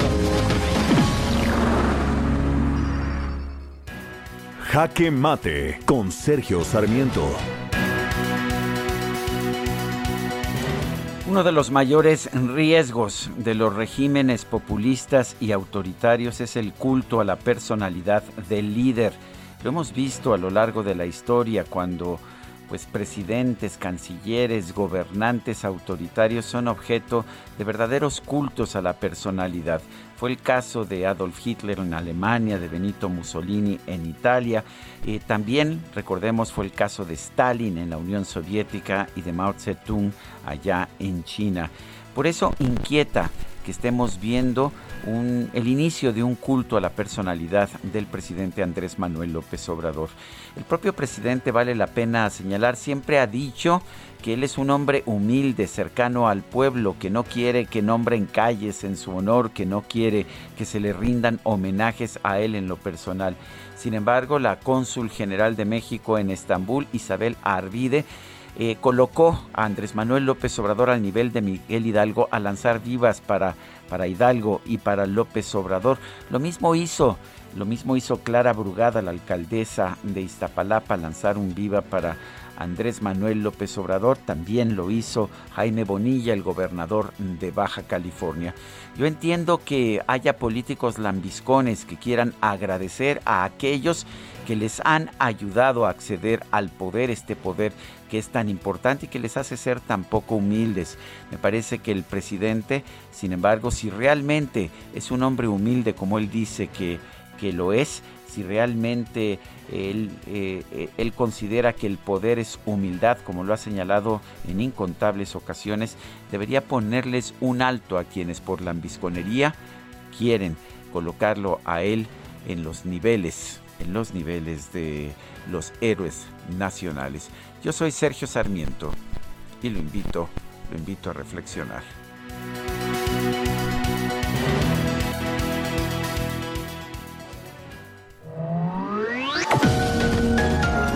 Para Sergio Sarmiento tu opinión es importante. Escríbele a Twitter en arroba Sergio Sarmiento. En Soriana celebramos dando el grito del ahorro. Por eso aprovecha que en escobas y trapeadores compras uno y te llevas el segundo al 50% de descuento. Sí, al 50% de descuento. Soriana, la de todos los mexicanos. A septiembre 16, aplica restricciones. Aplica en Hiper y Super. golondrina viajera, de mirar dulce y triste, que tu nido formaste dentro del corazón. Di porque me has amado. Si tan pronto te fuiste, di porque me quisiste, golondrina que vuela como una canción. Bueno, pues estamos escuchando ahora esta interpretación de Golondrina Viajera del propio autor Guti Cárdenas, uno de los grandes de la música romántica mexicana de principios del siglo XX. Guti Cárdenas nació en Mérida, Yucatán, el 12 de diciembre de 1905, guadalupano, y falleció en la Ciudad de México el 5 de abril de 1932. Tenía apenas 26 años. Di porque me has amado. Si tan pronto te Y seguimos, seguimos con los mensajes. Dice Yasmín Rodríguez aquí escuchándolos desde Apizaco, Tlaxcala. En el primer nivel de atención faltan muchos medicamentos para enfermedades crónicas. Dice Raúl Castañeda Hernández de Coatzacoalcos, Veracruz. No están solos, soy taxista y estoy trabajando y escuchándolos. Excelente día. Excelente día y qué mejor inicio con Sergio Lupita. Les mandamos abrazo y todos los días estamos esperando su noticiario. Son lo mejor. Atentamente, Eduardo Ávila y Sandra Argueta. En Soriana celebramos dando el grito del ahorro. Por eso aprovecha que la pantalla Samsung de 58 pulgadas de 26,999 pesos la bajamos a solo 15,990 pesos. Soriana, la de todos los mexicanos. A septiembre 16, aplican restricciones. Aplica en IPE. Y vamos a un resumen de la información más importante.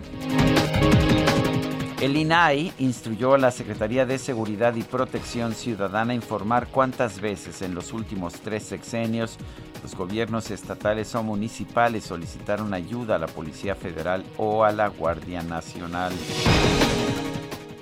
Y la activista mexicana Olimpia Coral Melo, impulsora de la llamada Ley Olimpia, fue nombrada por la revista Time como una de las 100 personas más influyentes del 2021.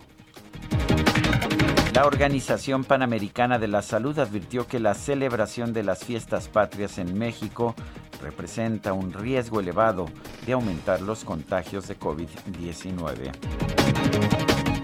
El presidente de Rusia, Vladimir Putin, confirmó que decenas de personas de su entorno más cercano dieron positivo a la prueba de COVID-19, por lo que se vio obligado a ponerse en aislamiento.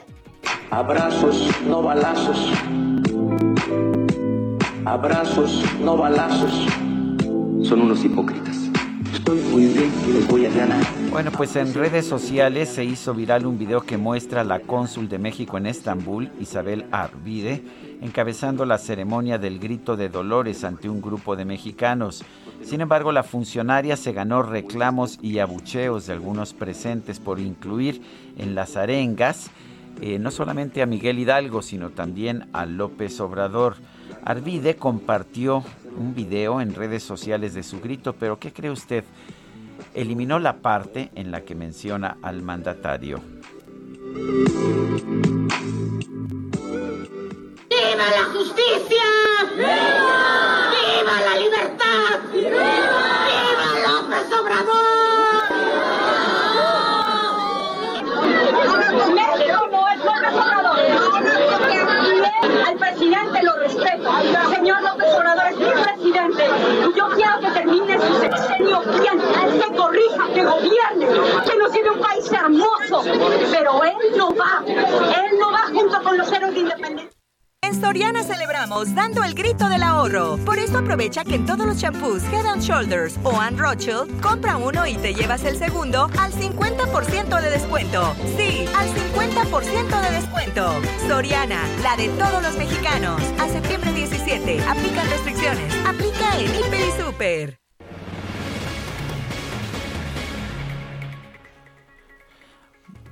Bueno, y continuamos con la información. La activista Olimpia Coral fue elegida como una de las 100 personas más influyentes del año para la revista Time y le agradecemos a Olimpia que esté con nosotros esta mañana. Primero, felicidades. ¿Cómo te sientes? Muy buenos días.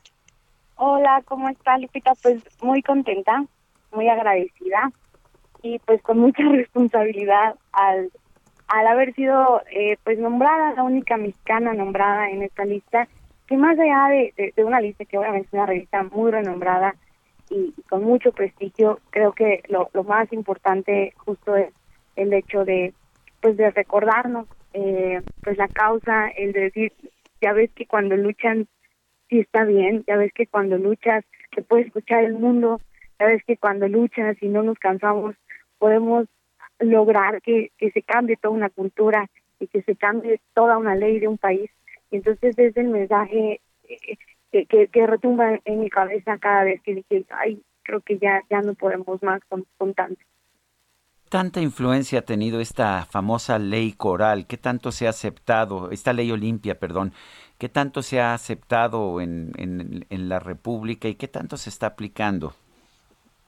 Bueno, pues es una reforma que entra en vigor eh, apenas a nivel nacional en el mes de junio.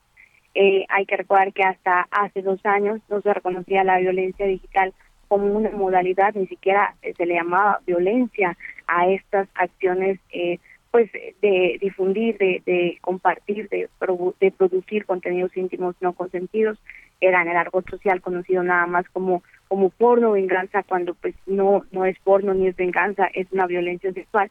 Y a partir de las aprobaciones en cada estado que lleva una lucha de más de ocho años, hemos eh, primero logrado que se reconozca lo que no se reconocía.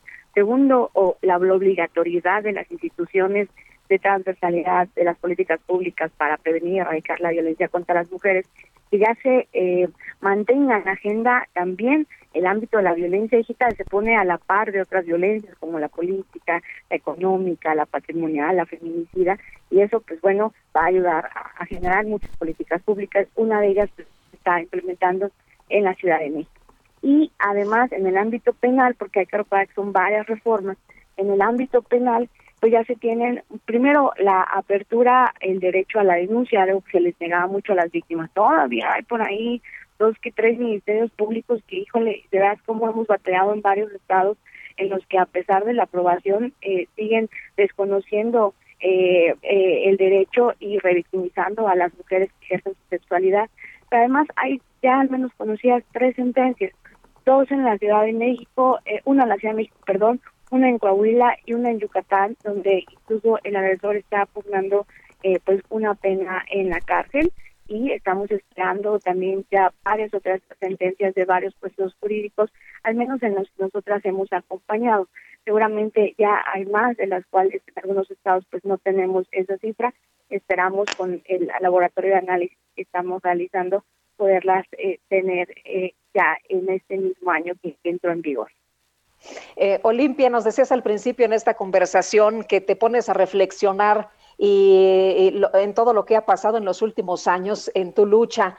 Y cuando, eh, cuando reflexionas, dices, cuando luchas está bien, cuando luchas está bien. Esto, esta lucha la empezaste tú con una situación muy compleja en tu vida, eh, con momentos muy difíciles en los que pensabas de plano, eh, pues incluso en cuestiones fatales, ¿no? Em, ¿cómo, ¿Cómo ha cambiado la vida para ti y cómo crees que ha cambiado para muchas mujeres en este país y en el mundo? Bueno, pues yo no, a veces una se ve a sí misma y no, no a veces no medimos el impacto que, que pueda tener. Y ahora me queda más claro que nunca que lo personal es político y que y que y que la lucha que, que inicié primero a lo mejor conmigo con mi mamá con mis hermanos con mi abuela con, con las niñas y después con, con las compañeras que conocí a lo largo de la historia y con el movimiento feminista que además ha sido un movimiento en el que a mí me regresó la vida si yo puedo decir que que que, tengo ganas de vivir y es difícil mencionarlo sí sí de suicidarme claro porque esta violencia es como como si como si te violaran sin penetrar tu cuerpo, cuando te difunden sexualmente en Internet, cuando personas que ni siquiera conoces comentan, eh, te agreden, te humillan, te culpan. La culpa es lo que rodeaba más que nada, porque yo pensaba que al momento de culparme, al momento de, de hacer exhibida en mi desnudez, eh, yo había provocado eso. Y entonces esa culpa es la que te inhibe el respeto a ti misma y la autoestima y, y, la manera de luchar. Cuando el miedo cambia de banda y sabes que tu cuerpo es nudo no es un crimen, que debería de ser un crimen el hecho de difundirlo, el hecho de, de aunque no lo toque, lo estás violando a través de la virtualidad, es lo que costó más trabajo hacerle entender a un país y seguramente ahorita nos va a costar mucho más hacerle entender al mundo entero, pero ahí vamos. Y, y el impacto ha sido, en primer lugar, creo que perderle el miedo a llamarme limpia, porque yo hubiese querido en ese momento a esa niña de hace algunos años, no sé, tener un cirujano plástico que me quitara la piel de limpia, la cara de limpia, para tener valor de salir a la calle y que no me juzgaran. Hoy que, que haya cambiado así de drástico y que no nada más pueda salir a la calle, sino que además el mundo entero me conozca, híjole, es algo que no puedo explicar con palabras porque solo yo sé que se siente el, el, el no querer salir. Para mí esto de la pandemia y el, el encerrarse no es nuevo. Yo también me encerré muchos años, como muchas mujeres. A diferencia es que yo tuve el privilegio de tener una mamá que me ayudara, una familia que me impulsara, una familia que no me causara más ese miedo y muchas mujeres que nos están escuchando no tienen ese apoyo. Y eso es justo lo que yo quiero lograr que algún día sea vintage sea pasado de moda que quede en la historia el hecho de, culpar a las mujeres por las violencias sexuales que vivimos de seguir eh, pensando que nuestros cuerpos son solo para parir que son solo para el placer sexual masculino que se siga eh, ya la idea legítima de que la cultura porno es una cultura en la cual solamente se cosifica el cuerpo de las mujeres y que cada vez que alguien esté escuchando ahorita, me está escuchando en la radio, quiero decirte a ti que estás en tu coche, que estás en tu casa, que estás crudo a lo mejor el grito y que te mandan un pack, una fotografía íntima, un, un video sexual, que conoces nuestras caras, conoces nuestros cuerpos, pero no conoces la historia que hay detrás de ese pack que te mandó tu cuate. Podría estar una mujer suicidándose al mismo tiempo que tú estás masturbándote con esa fotografía. Y eso es lo que tenemos que pensar a través de las pantallas, que es virtual y que es real y que existe y que la culpa no es de nosotras las mujeres. Pues Olimpia, te mandamos un fuerte abrazo y felicidades por este nuevo logro. Muchas gracias a todas. Hasta luego, muy buenos días. Olimpia Coral, activista, quien pues ha, sido considerada por Time como una de las personas más influyentes de este 2021. Son las 8 con 46. El Congreso de la Ciudad de México aprobó considerar en el presupuesto de egresos 2022 recursos para el mantenimiento de las escuelas públicas. Cintia Stettin, adelante, buenos días.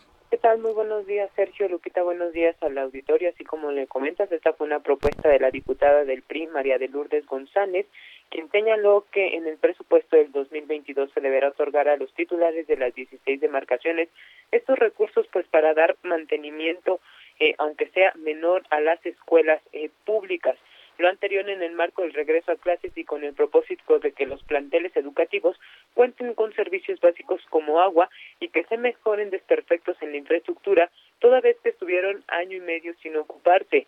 Añadió que el tema es importante puesto que las alcaldías son el gobierno más próximo y cercano a la ciudadanía y es a quien acuden para eh, dar solución a todas sus necesidades sin que la ciudadanía distinga si es o no de su competencia. Comentarte que dijo que el mantenimiento que se le podría dar con estos recursos a las escuelas públicas sería eh, menor, sería como impermeabilización, pintura, reparación de fugas, eh, eh, reparación de barandales, entre otros. Asimismo puso de ejemplo al alcalde de Coajimalpa, Adrián Rubalcaba, quien dijo que este, pues, al inicio de clase se comprometió a dar mantenimiento a las escuelas, sin embargo, pues eso conllevaría que a lo mejor algunas acciones eh, sociales no se llevaran a cabo, pues estos recursos que se tenían destinados para programas sociales se fueron para la reparación de escuelas. Por eso dijo que es importante y pues eh, di, eh, aprobó esto el Congreso de la Ciudad de México y se comprometen a que el presupuesto para el 2022 hay una partida especial para esto. Es el reporte que tenemos, el Lupita. Cintia Stettin, muchas gracias. Seguimos pendientes, muy buenos días. Buenos días. Y la Secretaría de Seguridad Ciudadana de la ciudad ofreció una serie de alternativas ante el desfile conmemorativo del aniversario del inicio de la independencia de México. Y Carlos Navarro, cuéntanos, buenos días. Buenos días, Sergio Lupita. Les saludo con gusto a ustedes el auditorio y comentarles que ante el desfile conmemorativo de la independencia de México, la Policía de la Ciudad de México, a través de la Secretaría de Seguridad Ciudadana, ofreció una serie de opciones viales para aquellos que se han visto eh, interrumpidos en sus viajes por el desfile. La Subsecretaría de Control de Tránsito implementó ya un dispositivo de vialidad para garantizar la movilidad peatonal y vehicular en las vías de acceso e inmediaciones del Zócalo, debido a que la ruta del desfile es por Avenida José María Pino Suárez, Plaza de la Constitución, Eje Central Lázaro Cárdenas, Avenida Juárez, Paseo de la Reforma, así como Lieja y de ahí a Campo Marte. La dependencia sugirió como alternativas viales a los automovilistas que circulan por la zona Avenida Chapultepec, Circuito Interior, el Eje 1 Norte, el Eje 1 Oriente y las avenidas José María Izazaga, Doctor Río de la Loza y Fray Servando Teresa de Mier. También comentarles que el domingo 19 de septiembre de este año a las 11 horas en la Ciudad de México se va a llevar a cabo un simulacro con una hipótesis de un sismo de 7.1 grados con epicentro a 35 kilómetros de Acatlán, Osorio, Puebla y a una profundidad de 55 kilómetros. La Secretaría de Gestión Integral de Riesgos y Protección Civil, Miriam Ursúa, explicó que se escuchará la alerta sísmica en los más de 12 mil altavoces de la capital del país. Escuchemos. A las 11.30 en punto se activará el sonido habitual de la alerta sísmica en los altavoces con, con, los que cuenta la ciudad y que opera, por supuesto, el Centro de Comando, de Control, Cómputo, Comunicaciones y Contacto Ciudadano C5. A partir de ese momento, todas y todos debemos activar los protocolos de protección civil en nuestros hogares, en las plazas comerciales, en los restaurantes o en el lugar en donde nos encontremos. La titular de la Secretaría hizo un llamado a la población para mantener las medidas sanitarias a causa del virus SARS-CoV-2, pues señaló, aún no se ha acabado la pandemia. Escuchemos. No debemos olvidar que aún convivimos con el virus causante del COVID-19, por lo que deberemos implementar medidas preventivas sanitarias al evacuar, como usar mascarilla, cubrebocas y o careta, mantener una distancia mínima de 1.5 metros con otras personas y usar el gel antibacterial o sanitizante. Recordarle a nuestros radioescuchas que será este domingo 19 de septiembre a las 11.30 horas que se va a escuchar la alerta sísmica para que estén prevenidos y puedan llevar a cabo un, un simulacro de buena forma. Sergio Lupita, la información que les tengo. Muy bien, Carlos, muchas gracias. Buenos días. Hasta luego, buenos días. Bueno, y vámonos ahora hasta Insurgentes. Javier Ruiz, ¿qué nos tienes? Adelante. Hola Sergio Lupita, ¿qué tal? Excelente mañana. Pues todavía buenas noticias, buen avance vehicular todavía en esta avenida, al menos para quien transita de la zona de la avenida Chapultepec y esto en dirección hacia la zona del Paso de la Reforma o bien para continuar a los ejes 1 y 2 norte. En ambos sentidos, en el desplazamiento en general es constante, únicamente asentamientos que son provocados por la operación de los distintos semáforos. En lo que corresponde al circuito interior, también encontraremos circulación favorable una vez que se deja atrás la zona del eje 2 norte y esto para quien desea llegar hacia la glorieta de la Rosa. El sentido opuesto también en general la circulación se supera los 50 kilómetros por hora, solo hay que moderar la velocidad para evitar alguna infracción y también pues, para evitar algún accidente. De momento, Sergio Lupita, el reporte que tenemos. Gracias, Javier. Estamos atentos, buenos días. Buenos días y tenemos también información con Israel Lorenzana. Israel, adelante. Sergio Lupita, muchísimas gracias. Pues nosotros estamos ubicados exactamente en San Pablo, Circunvalación, muy cerca de Izazaga, donde ya se llevan a cabo cortes viales.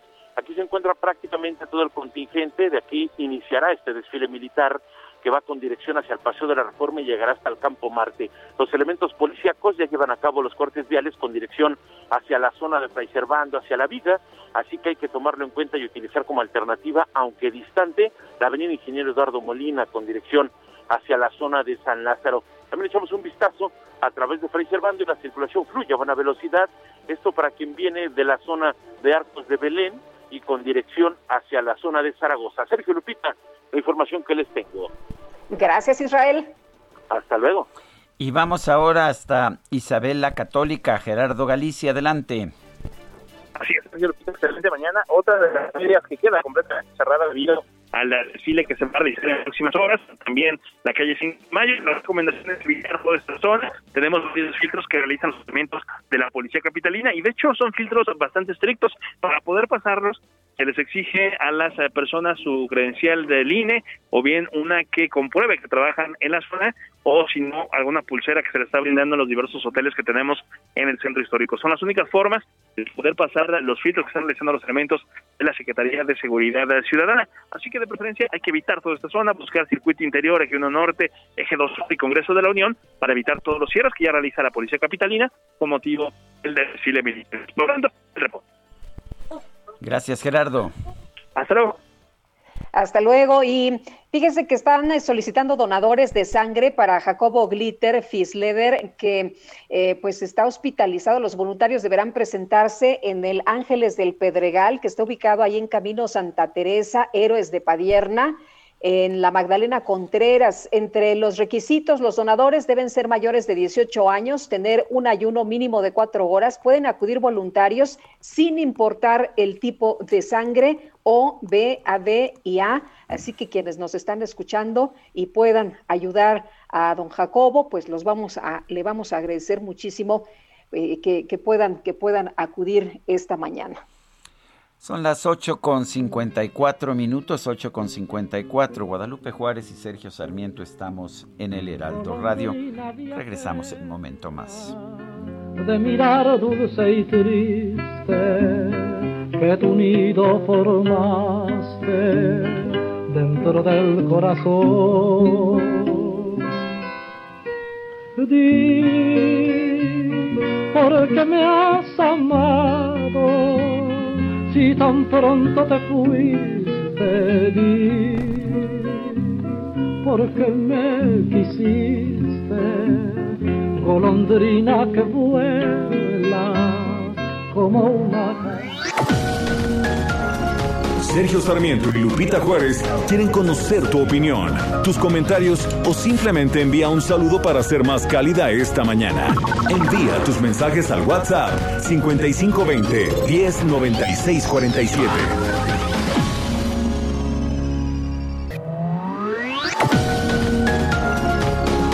Continuamos con Sergio Sarmiento y Lupita Juárez por El Heraldo Radio. Yo sé bien que estoy afuera, pero el día que yo me muera, sé que tendrás que llorar. Llorar y llorar, llorar y llorar. Dirás que no me quisiste, pero vas a estar muy triste y así te vas a quedar. Ay, ajá, sí, ahorita. Con dinero y sin dinero se hace envidioso DJ Kike, que no te das cuenta que yo sigo siendo el rey. Eso es lo que te dijo José Alfredo Jiménez, ¿eh? no creas que soy yo. No tengo trono ni reina, ni nadie que me comprenda. ¿Qué te parece el rey de José Alfredo ¡Hombre! Jiménez? Oye, fíjate que me gusta mucho esta canción, pero siempre me recuerda a los políticos. No sé por qué les encanta tanto. Sí, ¿verdad? Hallelujah! Una piedra del Bueno, pues continuamos, continuamos con la música mexicana y con la información y por supuesto con los mensajes de nuestros amigos del auditorio. Nos dice una persona, el argumento del incremento en el impuesto a bebidas alcohólicas es falso porque en México no se etiquetan los ingresos derivados de los impuestos. La asignación de impuestos la hace la Secretaría de Hacienda y la aprueba el Congreso. No es que los impuestos a bebidas alcohólicas vaya automáticamente al presupuesto de la Secretaría de Salud. Por otra parte, nos dice otra persona, aquí desde temprano escuchándolos, desde ayer al piso del pat el piso del patio se sentía resbaloso y al barrerlo recogí algo de ceniza del Popocatépetl. Yo vivo en Aragón. Los saludo con mucho cariño y les deseo un día maravilloso. No nos da su nombre, pero pues sí, la ceniza tiene, tiene esa, esa característica y vale la pena señalar que si nada más se pretende quitarla con agua, se puede de hecho ah, se puede convertir en, en una plasta que se quede ahí precisamente en autos o, o en patios. Pues sí se puede hacer como una mezcla de cemento, ¿no? Nos han es. alertado que no se quita con agua y efectivamente pues ayer cayó, ayer cayó ceniza del popo. Y nos dice otra persona, los michoacanos, Sergio, enfrentan con gran desigualdad al cártel Jalisco Nueva Generación y las Fuerzas Armadas jugando a los soldaditos y desfilando son una verdadera vergüenza para nuestro país, es lo que dice el señor Alonso, un enfrentamiento terrible en las últimas horas allá en Tepalcatepec, en Michoacán. Eh, bueno, pues hay cinco personas decapitadas, de acuerdo a la información que tenemos. El presidente de la República, Andrés Manuel López Obrador, ha dicho que su decisión de incorporar a gobernadores salientes del PRI y del PAN a su gobierno no busca dividir a la alianza opositora. Pero pues vamos a preguntarle su punto de vista a Héctor Larios, quien es presidente interino del Partido Acción Nacional. Héctor Larios, ¿cómo estás? Muy buenos días. Eh, muy buenos días, Sergio. Buenos días, Lupita, y a todos los Hola, buenos días. Ha sorprendido la decisión del presidente Andrés Manuel López Obrador, pues de mandar, por ejemplo, a Quirino Ordaz como nuevo embajador de México en España, sería el tercero en este sexenio, eh, pero también de decir que pues que le va a buscar una chamba a Antonio Echavarría de Nayarit, quien fue electo electo gobernador de Nayarit precisamente impulsado por el Partido Acción Nacional. ¿Qué piensas de esta estrategia? Bueno, me parece que lo que está haciendo es eh, buscar otros objetivos que son diferentes a la división de, de, la oposición, porque tanto Quirino, que fue que llegó al gobierno del estado no, por sus méritos en su partido, sino por el designio de Peña Nieto, este, por, por una cercana amistad con, con las gentes de Peña Nieto, pues ahora va, este, más sospecharía yo que va eh, va en un acuerdo con Peña Nieto eh, exactamente al país donde vive este, este personaje que se mantiene con absoluta impunidad y en un pacto que tiene desde luego con el presidente López Obrador. Y en el caso de Echeverría, pues es alguien que respaldó el PAN para llegar a la gubernatura, él, no es miembro del PAN, y al cambiar la administración federal, él por razones fundamentalmente de la crisis económica de su estado, de, de las finanzas públicas, pues decidió este eh, convertirse en alguien que, respaldó al 100% a la cuarta transformación, eh, pensando que esto le resolviera los problemas económicos de, su gobierno. Este, son dos casos diferentes, pero, pero en, el caso de, de, Echeverría no causa ningún efecto dentro del PAN y creo que lo mismo pasa con Quirino en el caso del PRI. Héctor, ¿estas acciones dividen a la alianza opositora o qué lectura le das? ¿Por qué lo hace el presidente Andrés Manuel López Obrador? Me parece que está pagando favores, está mandando un mensaje claro a los gobernadores también de quienes se portan bien entre comillas con la con el gobierno actual, quienes este como Quirino eh, permitieron que, se secuestrara a todos los operadores o todos los este, mandos eh, medios del PRI eh, para, para trabajar en, el proceso electoral el que permitió que el crimen organizado actuara con absoluta impunidad, está totalmente documentado en todo el estado de, Sinaloa, pues hoy, hoy recibe su, su recompensa por parte de, del presidente de la República. Eh, eh, también ese es un mensaje que manda claramente a los gobernadores, quienes se portan bien conmigo, este, tienen recompensa y los que no, pues eh, el peso de la ley. ¿Dividen estas designaciones la alianza que se ha gestado entre el PRI y el PAN? No, e, este tipo de cosas no la dividen, la, pueden dividir otras cosas como eh, votaciones eh, sorpresivas a veces, eh, particularmente el PRI, o el retiro del PRI en la impugnación de, de la elección a gobernador de San Luis Potosí. Hay otras cosas que nos causan más temor que, que un gobernador que no estaba totalmente involucrado con el PRI acepte una invitación de del presidente a ser embajador este, en una embajada que eh, vamos en una política exterior que no respeta a los a los a los este, diplomáticos de carrera que, que, manda pésimos mensajes que no pide el plachet primero. En fin es parte del estilo de gobernar de hacerlo todo este, por la improvisación y la ocurrencia eh, Héctor, el presidente del PRI decía que las eh, decisiones se tomaban de manera pues eh, interna en el PRI, que no se representaba al, partido más que en las votaciones y que ahí se va a ver realmente pues si hay primor o no. Este, yo espero que, el PRI mantenga un comportamiento claro de, oponerse a, a los cambios que están destruyendo este, la capacidad política, la democracia y la capacidad productiva de este país. Héctor, déjame hacerte otra pregunta. El proceso interno del Partido Acción Nacional para la elección de un nuevo presidente, eh, pues parece que, que, no está llegando a gran cosa, no se ha permitido que nadie compita como contra Marco Cortés. Entiendo que hay reglas, pero no afecta esto al partido, no, pues no genera la, la impresión de que no hay una democracia interna real dentro del partido?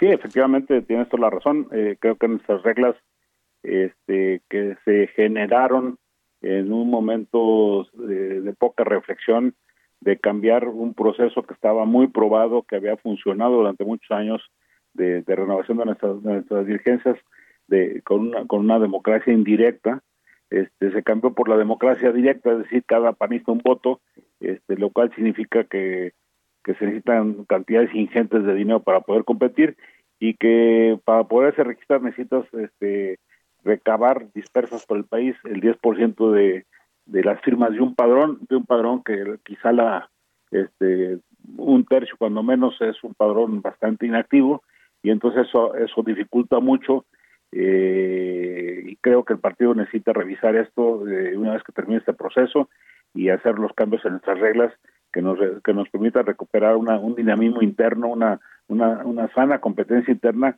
que es este lo que queremos hacia afuera, pues tenemos que vivirlo hacia adentro. Pues yo quiero agradecerte, Héctor Larios, presidente interino del PAN, por haber conversado con nosotros esta mañana. Por el contrario, Sergio y Lupita, gracias a ustedes, gracias a su auditorio. Buenos días, hasta luego. Bueno, y vamos a otro a otra información también importante. El rescate de Mía elevó el riesgo en el Cerro del Chiquihuite, pero pues no se va a detener la búsqueda ni de su madre ni de su hermano. Esto es lo que ha asegurado el coordinador general de Protección Civil. Y vamos con Leticia Ríos, que tienes todos los detalles. Leticia, te escuchamos. Buenos días. Muchas gracias, Lupita. Sergio, buenos días. Efectivamente, las labores realizadas para recuperar el cuerpo de Mía de entre los escombros del desgajamiento del cerro del Chiquihuite entre el Nepantla ocasionó inestabilidad en la zona cero, que se traduce en un mayor riesgo de desprendimiento.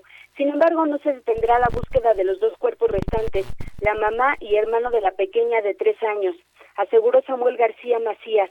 El coordinador de Protección Civil del Estado de México señaló que ante el mayor riesgo se tuvieron que reducir los elementos que conforman las células de búsqueda y rescate de ocho personas a tres personas y un canino que trabajan en periodos de una hora y media.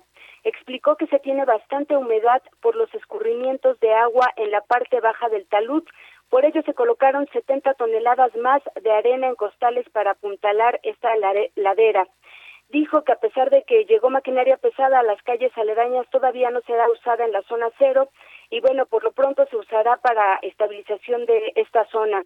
Ayer la pequeña mía fue velada y despedida por familiares y amigos y hoy será sepultada. Lamentablemente, hasta el momento y luego de más de 110 horas de labores de búsqueda, no se tiene ningún indicio de dónde puedan estar los cuerpos de Daniela Paola, mamá de Mía, y de su hermano Dylan, de cinco años. Por lo pronto se mantiene esta búsqueda. Y bueno, en el marco de estas fiestas patrias que estamos viviendo, pues las autoridades están llamando a evitar la quema de pirotecnia en las comunidades aledañas, ya que podría generar vibraciones que puede desestabilizar aún más el talud y aumentar el riesgo, así como confundir a los equipos de rescate. Hasta aquí un reporte, Lupita. Muchas gracias, Leticia. Muy buenos días. Gracias, buen día. El gobernador de Hidalgo, Omar Fayad, informó que la Coordinación Nacional de Protección Civil emitió la declaratoria de emergencia en nueve municipios después de las inundaciones por el desbordamiento del río Tula. José García nos tiene la información. José, adelante. ¿Qué tal, Sergio y Lupita? Un saludo a ustedes y a todo el auditorio. Pues comentarles que efectivamente el gobierno federal determinó declarar la zona de emergencia para los nueve municipios afectados por las inundaciones recientes de los últimos días a consecuencia del desbordamiento del río Tula. Los municipios que se verán beneficiados con los recursos federales serán Tula, Tepeji, Tlahuelilpan, Ixmequilpan, Mezquiahuala, Tezontepec, Las Cuapan, Tasquillo y Chilcuautla, los cuales se encuentran en la región sur y en el Valle del Mezquital del Estado Hidalgo, donde se encuentran las laderas del río Tula. De acuerdo con el mandatario estatal, se brindará atención alimenticia, médica y de abrigo para las personas damnificadas por las inundaciones, además de que se accederán a recursos extraordinarios para poder acelerar el proceso de recuperación en los municipios por las inundaciones, ya que todavía no existen las condiciones para poder regresar a las viviendas y se encuentran en funcionamiento los 42 albergues temporales en las zonas afectadas, mientras continúan las labores de limpieza y de desasolve en la región, principalmente por las zonas enlodadas y por el riesgo sanitario que existe en la región. Es la información que tenemos hasta el momento desde el estado de Hidalgo. Muchas gracias, José. Gracias, buenos días. Hasta luego, muy buenos días. Bueno, y Samuel García, el gobernador electo de Nuevo León, dio el banderazo de salida a una nueva ruta de vacunación transfronteriza hacia la ciudad de Mission, allá en Texas. Y Daniela García, te escuchamos. Adelante. Muy buenos días, Sergio Lupita. Pues así es. Ayer inició este nuevo eh, pues ruta hacia Mission, Texas. Ayer partieron los primeros 14 autobuses con 560 empleados de empresas para recibir una dosis de la vacuna moderna en la ciudad de Mission desde hace meses, hay que recordar, hay empleados regios que ya están viajando hacia Nuevo, hacia Nuevo Laredo para recibir una vacuna de Johnson Johnson como parte de una estrategia que hizo el gobernador electo Samuel García para vacunar a empleados de empresas en el estado de Texas, allá en Estados Unidos. El gobernador electo informó que se estará vacunando entre 2.000 y 2.500 trabajadores de forma diaria con esta nueva ruta del programa de vacunación transfronterizo. Eh, ellos estaban explicando también que se han sumado 226 empresas y se ha vacunado a unos 20 mil neoloneses con este programa, por lo que agradeció a las autoridades de Laredo y ahora a las de Mission, McAllen e Hidalgo, quienes ofrecieron las vacunas y que les ayudaron a obtener los permisos necesarios para aplicarlas en el puente de Hidalgo Reynosa. Eh, cabe señalar también que el mandatario electo reveló que se han registrado en total 105 mil neoloneses registrados que solicitaron ser incluidos en este programa de vacunación y es la meta que tienen al menos por este momento. Sin embargo, pues todavía falta y se están haciendo gestiones para poder completar este número total. Es la información que les tengo, Sergio Lupita. Gracias, Daniela. Muy buenos días. En el marco de las fiestas patrias, un estudio de, de las eras de Motecnia señaló que a la mitad de las personas que ellos han encuestado les hubiera gustado nacer en otro país. Rodrigo Galván es director general de De las Eras Demotecnia. Rodrigo, ¿cómo estás? Buenos días. A ver, cuéntanos los resultados de este estudio. ¿Cómo están? Buenos días. Sí, fíjate que eh, ya sabemos que los mexicanos somos muy patriotas, hidalguistas, morelistas, y, y todo eh, siempre nos enorgullece cuando hablamos de la independencia, pero buscamos hacer una encuesta diferente, donde pusiéramos a los encuestados en situaciones distintas. Entonces le dijimos, ok, ¿qué tengo? Si tú pudieras escoger entre volver a ser mexicano o nacer en algún otro país, sí, la mitad nos dice que es feliz de ser mexicano, pero el 52% ya nos dice que quisiéramos, quisiera haber nacido en otro país, me hubiera gustado. Hablando de vivir, ¿en dónde te gusta vivir? El 43% nos dice que está bien en México, pero que le gustaría vivir en algún otro lugar. Este, igual poniéndolos en situaciones diferentes a las, a las acostumbradas, ¿no? por otro lado, nos fuimos, eh, eh, durante muchos años eh, hemos estado encuestando esto que con qué se relaciona México en el mundo, nos dicen mariachi, tequila, narcotráfico, deporte, muchas cosas. Y las juntamos y de manera cerrada en esta ocasión, es decir, leyéndole las palabras, les preguntamos, ¿cuál de estas crees que nos represente más en el mundo? O sea, ¿cómo crees que nos ve el mundo de estas palabras? Y corrupción y mariachi son los dos primeros lugares, como los mexicanos creen que nos creemos que nos ven en el resto del mundo. Corrupción y mariachi.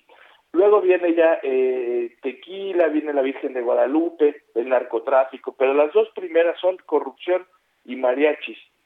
Eh, nos metimos en este tema de que, oye, el presidente dice que España nos debe de ofrecer disculpas. ¿Tú qué piensas? El 57%, o sea, la mayoría nos dice que no, que no es algo que nos deba pedir perdón este eh, eh, España, ¿no? Y, y le preguntamos, oye, ¿y por qué crees entonces que el presidente está sacando este tema? Y el 65% nos dice que porque distrae la atención de los temas importantes. Eh, eso la verdad habla de una eh, me sorprendió para empezar porque normalmente lo que preguntamos sobre el presidente le sale muy a favor a él eh, y habla de, que eh, los mexicanos tenemos claro en qué momento nos quieren dar a tole con el dedo y en qué momento no. Y una cosa que sí me preocupa es que puse a los encuestados a calificarnos en la materia de independencia. ¿Qué tan independientes somos? En donde cero es que dependemos completamente de otros países y 10 es que somos completamente independientes y libres. Los mexicanos nos damos una calificación del 5.5, es decir, en independencia nosotros mismos nos reprobamos, creemos que dependemos mucho de otros países. Eh, Rodrigo, llama. Sí, sí, sí. Llama mucho la atención todo este, este reporte que das porque pues eh, eh, corruptos eh, es la percepción que tenemos. Nos hubiera gustado o, hubiera gustado al 50% de los encuestados nacer en otro país. Em, das todos estos conceptos de lo que se le pregunta, pero pareciera que, que hay algo medio esquizofrénico en esto, ¿no? Porque la gente, a pesar de todo esto, a pesar de que habla de, de la poca independencia que tiene, de la corrupción y de que le hubiera gustado nacer en otra nación, pues se sigue sintiendo feliz. Sí, eh, digamos que los mexicanos siempre somos políticamente correctos a la hora de contestar y esta encuesta buscaba exactamente lo contrario o poner a los mexicanos en situaciones donde realmente tuvieran que ser un poco más racionales que emocionales. Yo lo que creo de lo que habla esta encuesta como mexicano es, si, si le tuviera que hacer medio al psicoanalista, ¿no? Es veo una autoestima bastante baja en estos momentos hacia nuestro país, de nosotros mismos, porque todo esto es, nosotros mismos creemos que así nos ven en el extranjero, nosotros mismos creemos que no somos tan independientes, nosotros mismos creemos que México no es el lugar ideal para vivir, ¿no? O, el que hubiéramos escogido si nos hubieran dado a, a escoger, valga la redundancia. Entonces, ha, habla un poco de la autoestima colectiva de cómo está México en estos momentos. Ah, claro que si nos preguntan que si somos este, felices, vamos a decir que sí, y que si somos independentistas, vamos a decir que sí, y que si me viva México y, y, el pozole, pero, pero ya poniéndonos en situaciones específicas cambia la cosa, ¿no? Pues muy bien, Rodrigo, gracias por uh, traernos esta información y es interesante siempre escuchar eh, lo que realmente piensa la gente y esto solamente lo podemos conocer con estas encuestas. Mil gracias, gracias a ustedes y, y feliz 16 de septiembre. Vean el desfile. Gracias, Rodrigo. Un abrazo. Buenos días. Oye, y hablando de desfile, Sergio, el, eh, eh, canciller Marcelo Ebrard pues ha dado la bienvenida al presidente de Cuba, Miguel Díaz Canel, quien va a participar en el desfile militar de esta mañana. Y bueno, pues han empezado, dice el canciller Ebrard, el arribo ya de jefes de Estado y de gobierno que asisten a la cumbre de CELAC. Lo interesante es que le da hoy la bienvenida, pero eh, hay fotografías del avión cubano, del avión, porque el presidente cubano sí tiene un avión y es un avión tan grande que no grandísimo, ¿verdad? En el hangar de la Guardia Nacional. Lo curioso es que desde el 14 hay fotografías de Miguel Díaz Canelo de su avión en el hangar de la Guardia Nacional y la pregunta es hoy se le está dando la bienvenida y qué estuvo haciendo oficial. desde el 14 hasta ahora, ¿no? Interesante. Pues sí, esta es la bienvenida oficial, a lo mejor pues andaba haciendo algunas otras cosas. Bueno, pues andaba, ya estaremos andaba muy... de compritas. A lo mejor, a lo mejor. Es que luego no hay muchas muy, cosas que comprar pendientes. allá en Cuba, sí. Me, bueno. Sí, me imagino. Oye, y vamos a estar pendientes, ¿no? Ha llamado mucho la atención. De hecho, o sea, en redes sociales se ha extendido este hashtag de Díaz Canel no eres bienvenido, ¿no? En fin, vamos a, estar pendientes. Es un invitado de honor del presidente Andrés Manuel López Obrador. Vámonos ahora con Gerardo Galicia. Gerardo, ¿qué tal? Muy buenos días. Lupita, excelente mañana y que este dos personas llegando a calle 5 de mayo para poder disfrutar en las próximas horas el desfile militar eh, y que parte por México a tomar las que se van a bueno, no, no, no estamos escuchando. Ay, pe pensé que era yo. No, no eras tú, este, no, no estábamos escuchando bien a Gerardo Galicia, pero tenemos a Javier Ruiz desde la México Pachuca. Javier, cuéntanos. Hola, Lupita, ¿qué tal? Excelente mañana y en general el avance es bastante aceptable, al menos para quien se desplaza tanto en la carretera como en la vía Morelos, en dirección hacia Pachuca, procedente de insurgentes. El avance supera los 50, 60 kilómetros por hora el sentido pues también de insurgentes y el avance constante para quien desea llegar hacia la glorieta de la raza. Mencionar que en los próximos eh, minutos se estará llevando el sepelio de Mía, la niña de tres años que desafortunadamente falleció en el desgajamiento del carro de Chiquihuite, así que en los próximos eh, minutos estaremos ya llegando a este punto y veremos mucho más detalles. De momento, Sergio Lupita, el reporte que tenemos. Muchas gracias, Javier Ruiz. Estamos atentos, buenos días. Buenos días y regresamos con Gerardo. Gerardo Galicia, ahora sí te escuchamos. Así Lupita, Sergio, recuperamos la comunicación y vamos las arterias que se van a utilizar en este desfile, la calle 5 de Mayo, Eje Central, Avenida Juárez, el Paseo de la Reforma hasta Campo Marte. Y en toda esta zona, Lupita, Sergio, eh, se las ha arreglado muchísimos ciudadanos para poder sortear los filtros que están realizando los elementos de la Policía Capitalina. A pesar de que el llamado fue no asistir, eh, sí hay muchísimas personas llegando para poder disfrutar de este desfile, a pesar de los cielos que están realizando los elementos nuestros amigos que desean moverse o cruzar el centro histórico a través de vehículos no lo van a poder hacer, así que hay que buscar vías alternas y muy distantes. El circuito interior, el eje 1 norte, el sur y Congreso de la Unión van a ser las mejores opciones. Y por lo pronto, el reporte. Gracias, Gerardo. Hasta luego. Bueno, y ayer mucho comentario al respecto de el palco de los presidenciables, Guadalupe, sí. Sí, oye, eh, llamó mucho la atención que estuvieran ahí juntitos los tres, o por lo menos tres de los que ha mencionado el presidente en sus mañaneras, ¿no? Bueno, pues ahí estaban y por supuesto la mayor atención se prestó a Claudia Sheinbaum, la jefa de gobierno de la Ciudad de México, y Marcelo Ebrard. Eh, quien es el secretario de Relaciones Exteriores, pero entre los dos estaba el secretario de Gobernación, Adán Augusto López, Adán Augusto López Hernández, y bueno, pues esto también es significativo. Ya hay muchos que ponen al tabasqueño también como contendiente en la, pues en la carrera por la por la candidatura de Morena a la presidencia de la República. Pero bueno, el hecho está en que le llamaron el balcón de los presidenciables allá en la ceremonia del grito ayer por la noche. Son las 9 de la mañana con 24 minutos. Regresamos en un momento más. Que tendrás que llorar. Llorar y llorar, llorar y llorar. Dirás que no me quisiste. Sergio Sarmiento y Lupita Juárez quieren conocer tu opinión, tus comentarios o simplemente envía un saludo para ser más cálida esta mañana. Envía tus mensajes al WhatsApp 5520 109647.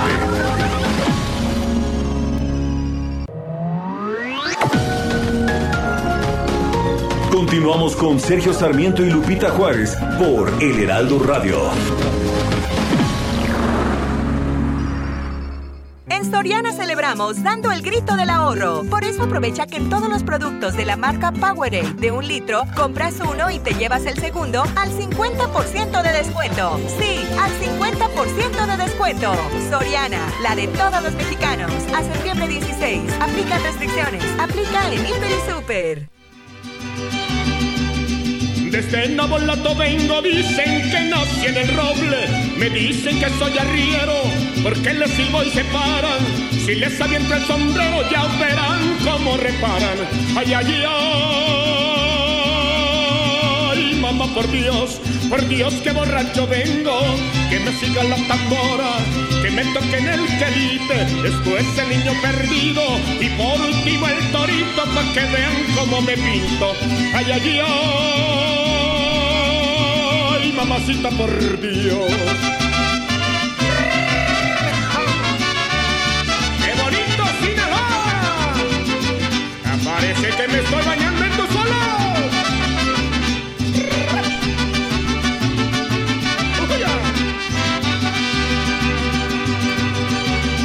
Bueno, seguimos escuchando música mexicana. Este es el sinaloense de Severiano Briseño y lo interpreta el Mariachi Vargas de, Tecali, de Tecalitlán. Ay, mamá, por Dios, por Dios, que borracho vengo. Que me siga la tambora, que me toquen el quelite. Después el niño perdido. Y ¡Hombre! Muy bien, muy bien esta mañana de música mexicana. Y vámonos a los mensajes. Dice, buenos días, Sergio Lupita, los escucho desde que estaban en otra estación de radio. Después desaparecieron de Oaxaca, pero nuevamente estamos en frecuencia con el Heraldo Radio. Saludos atentamente, Jorge Marcelo Guijón. Y al igual que ustedes, yo también voy a trabajar con mucho gusto. Y nos dice otra persona, los estoy escuchando desde el municipio de Tultitlán en el estado. Eh, me imagino que es el Estado de México. De México. Sí, eh, dice, mi nombre es José Valente Flores, los escucho diario, cuídense mucho. Y nos eh, comenta otra persona, ¿cuándo se aplicará la vacuna para a quienes tienen de 18 a 29 años en la alcaldía Álvaro Obregón? Al parecer se olvidaron de esta alcaldía para aplicar la vacuna.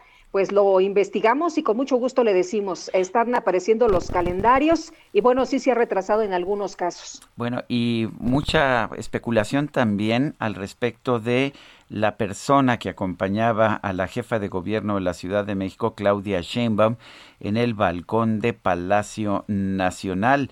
Eh, yo no lo conocía, no conocía su rostro, me dicen, eh, y aquí vamos a señalarlo, es Jesús Tarriba Unger, Jesús Tarriba Unger, y nuestro equipo de investigación de inmediato nos pasa información y nos dice que es físico y es especialista en riesgos financieros, trabaja en el Banco de México. Jesús Tarriba Unger fue el acompañante de Claudia Sheinbaum precisamente en el balcón presidencial, en el, pues más bien el balcón de los presidenciables, ¿no? Porque en otro balcón estaba el presidente. Ahí estaban tres, ¿eh? Ahí está, por lo menos estaban tres. Bueno, tres. Adán Augusto López, secretario de Gobernación, Marcelo Ebrard, secretario de Relaciones Exteriores, y Claudia Sheinbaum, eh, que suele aparecer sola en casi cualquier lugar al que va, pero que apareció de forma inusitada con su pareja, que nos dicen se trata de Jesús Tarriba Unger, físico especialista en riesgos financieros, que labora en Banjico. En Soriana celebramos dando el grito del ahorro. Por eso aprovecha que en escobas y trapeadores compras uno y te llevas el segundo al 50% de descuento. Sí, al 50% de descuento. Soriana, la de todos los mexicanos. A septiembre 16, aplica restricciones. Aplica en Hiper y Super. La micro deportiva. Me están dando ganas de bailar un cumbión bien loco.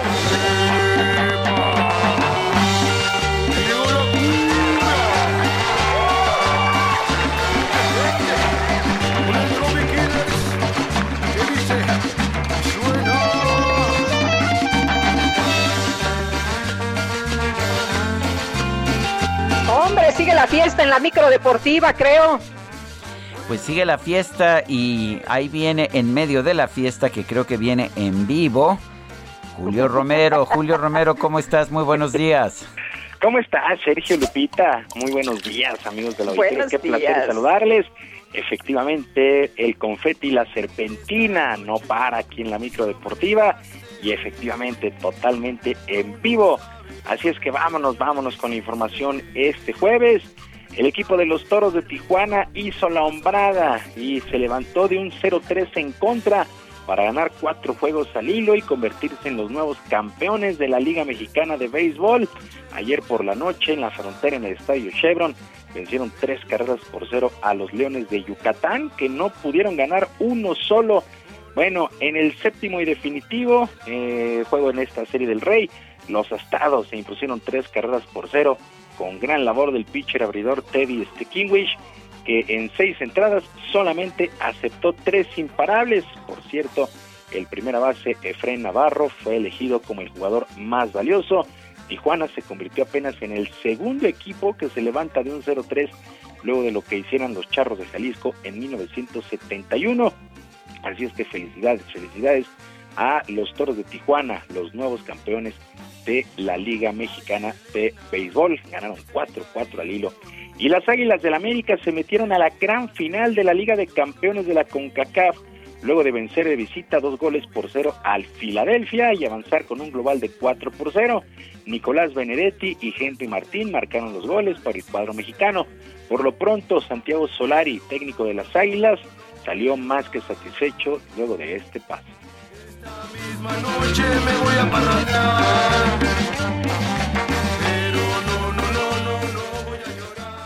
Creo que estamos contentos, nos encanta este, este torneo, a los, jugadores eh, y representar a CONCACAF en, en- en esta final, ¿no? A una confederación que, que yo he tenido el, el- el honor de representar eh, incluso en un Mundial de Clubes como jugador y, y que ha crecido muchísimo en, en- en los últimos años y que, y, y que se ve, ¿no? Se ve en todos los, en todos los clubes que disputan y disputan muy fuerte por, por llegar a las finales.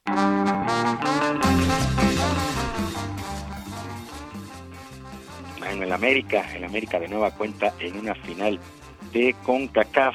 Y para este jueves, para el día de hoy, pues estarán eh, conociendo a su rival con el duelo entre los Rayados del Monterrey que estarán enfrentando a la máquina celeste de Cruz Azul. Esta es la segunda semifinal. El global está 1 por 0 en favor de los Regios. Así es que Cruz Azul contra Monterrey esta noche a las 9, la segunda semifinal de esta Liga de Campeones de la CONCACAF. Mientras tanto, en la Leagues Cup, este evento que enfrenta equipos de la Liga MS, eh, la Liga MX y la MLS allá de los Estados Unidos, los Esmeraldas de León se impusieron 2 por 0 a los Pumas allá en la ciudad de Houston. Ahora el cuadro del Bajío se estará midiendo por el título de este certamen ante el Seattle Saunders, que a su vez eliminó al Santos Laguna. Mientras tanto, se fecha uno en la Champions League. Resultados que destacaron allá en Europa, el Atlético de Madrid empató sin goles con el Porto. En este juego, el mexicano Jesús Manuel el Corona jugó los 90 minutos, incluso recibió amonestación por el Porto mientras que el Liverpool venció 3 por 2 al Milán, el Real Madrid apurado pero venció 1 por 0 al Inter, el Brujas, el Brujas empató a 1 con el Paris Saint-Germain, este equipo del Paris Saint-Germain apenas rescató empate un gol a pesar de que alinearon Neymar, Mbappé y Lionel Messi, pues así las cosas con la pues, primera primera fecha en la fase de grupos de la Champions League. En otras cosas, el día de hoy, el día de hoy arranca la semana 2 en el fútbol americano de la NFL y en un duelo que llama la atención, sí, llama la atención el famoso Washington Football Team estará enfrentando a los gigantes de Nueva York. Este duelo arranca a las 7 de la noche con 20 minutos, tiempo del centro de México, en el FedEx Field, casa del equipo de Washington. Así es que ya muy rápido la semana 2 en la NFL. Insisto, puede ser un muy buen juego Washington contra Nueva York. Y solamente tres minutos, tres minutos bastaron para que se agotaran los boletos más económicos para la pelea del próximo 6 de noviembre entre el estadounidense Caleb Plant y el mexicano Saúl El Canelo Álvarez. Este combate allá en Las Vegas. La MGM será la sede de este combate en lo que significará el regreso de Canelo a la ciudad del juego, a esta ciudad de Las Vegas. Las localidades agotadas rondaron los 200, los 300 y los 400 dólares, mientras que el boleto más caro en taquilla es de Ringside, tiene un costo de 5 mil dólares. Ya sabemos que la reventa hace de las suyas allá en los Estados Unidos, pero por lo pronto el día de ayer en tres minutos se agotaron estas localidades de 200, 300 y 400 dólares. Si usted le sobra 5 mil dolaritos, pues puede estar el próximo 6 de noviembre allá en la Arena MGM en Las Vegas, Nevada, para este duelo entre Saúl El Canelo Álvarez y el estadounidense Calf Plant. Sergio Lupita, amigos del auditorio, la información deportiva este jueves, que es un extraordinario día. Yo, como siempre, les mando un abrazo a la distancia. Pues como siempre, Julio Romero, gracias. Muy buenos días.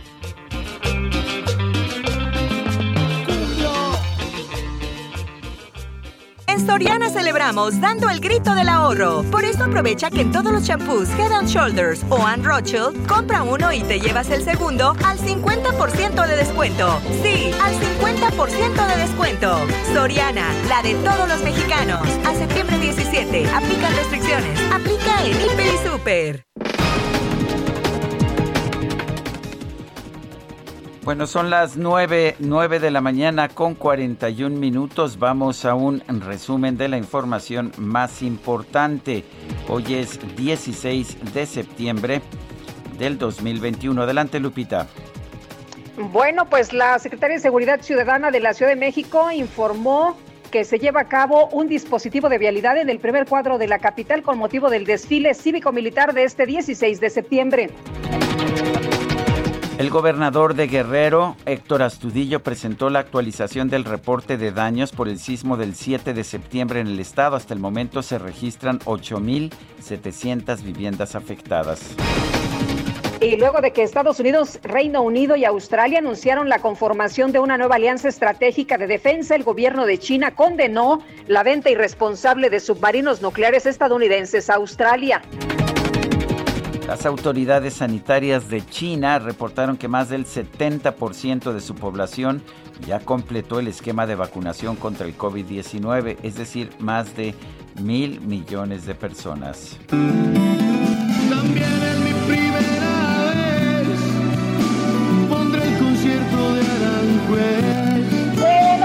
Cuento, siempre hay una primera vez. En redes sociales se hizo viral un video de una joven influencer conocida como Fritz Barba, quien utilizó sus redes sociales para documentar su reacción al hacer algo que le emocionaba mucho, usar un puente peatonal por primera vez en su vida. ¿Cómo la ve? La joven aseguró que tuvo una buena experiencia y destacó que desde el puente hasta llega más el aire y se puede ver la hermosura de la ciudad.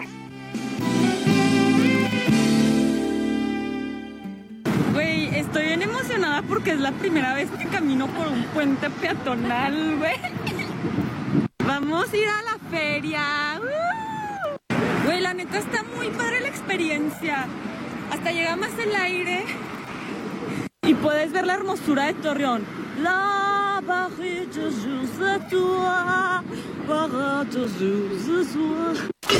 Gastrolab con el chef Israel Arechiga. Bueno, Ay, ay, ay, ¿qué te parece, mi querido ser?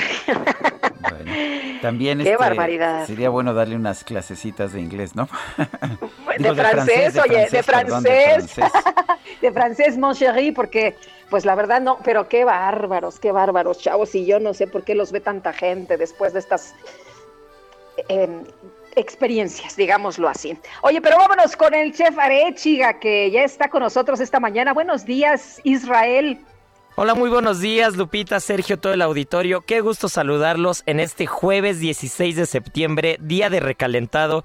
Estoy seguro que muchos de ustedes que nos están escuchando están pensando qué se van a comer con esas tostaditas que sobraron el día de ayer, con esa carnita, para acompañar ese buen pozole que platicamos ayer. Y les quiero contar que hoy 16 de septiembre, no podía ser otra fecha, es el día del guacamole. Y este plato tiene una historia que me encanta, ya que cuenta que fue Quetzalcoatl quien directamente entrega esta receta a los mexicas. Y únicamente, originalmente era solamente aguacate y agua. Recordemos que el aguacate es originario de Centroamérica y proviene del árbol llamado Persea americana. Vamos a encontrar diferentes variedades, pero la más consumida en todo el mundo es el aguacate Hass, que lo patentó Rudolf Hass en 1935 y es el más famoso y el más consumido, ya que puede crecer en las cuatro estaciones del año. Uno de los datos curiosos que tenemos es que justo en el Super Bowl es el día que más se consume aguacate y guacamole en todo el mundo. Nada más para que se den una idea, se venden ese día 35 mil toneladas de aguacate. Imagínense la locura que es eso. México, que evidentemente es el mejor y el, principal exportador de aguacates en todo el mundo, particularmente el estado de Michoacán, exporta a 34 países el producto, siendo Estados Unidos el mayor consumidor, evidentemente. Y entre otros datos curiosos que tenemos es que el guacamole es un platillo que tuvo la oportunidad de viajar al espacio, así como lo oyen. Justo los tripulantes del Apolo 11 que viajaron a la Luna en 1969, entre las provisiones alimenticias que llevaban, llevaban guacamole. Pero el dato gracioso es que no fue consumido, ya que dicen que alguien se acabó los nachos antes del despegue. Entonces por eso no se comieron el guacamole. Y bueno, pues finalmente fue en el 2013 cuando se hace un guacamole, escuchen esto, con 2.000 kilos de aguacate en Michoacán, teniendo el récord Guinness del guacamole más grande del mundo. Así que bueno, pues ya saben, buen 16 de septiembre, que tengan una buena comidita, un buen recalentado y como no, con un buen guacamole de guarnición. Y como todos los jueves, les recuerdo que mañana viernes en la edición impresa El Heraldo de México sale Gastrolab y nos escuchamos sábados y domingos en punto de la una de la tarde. Les mando un fuerte abrazo. Gracias, igualmente Israel.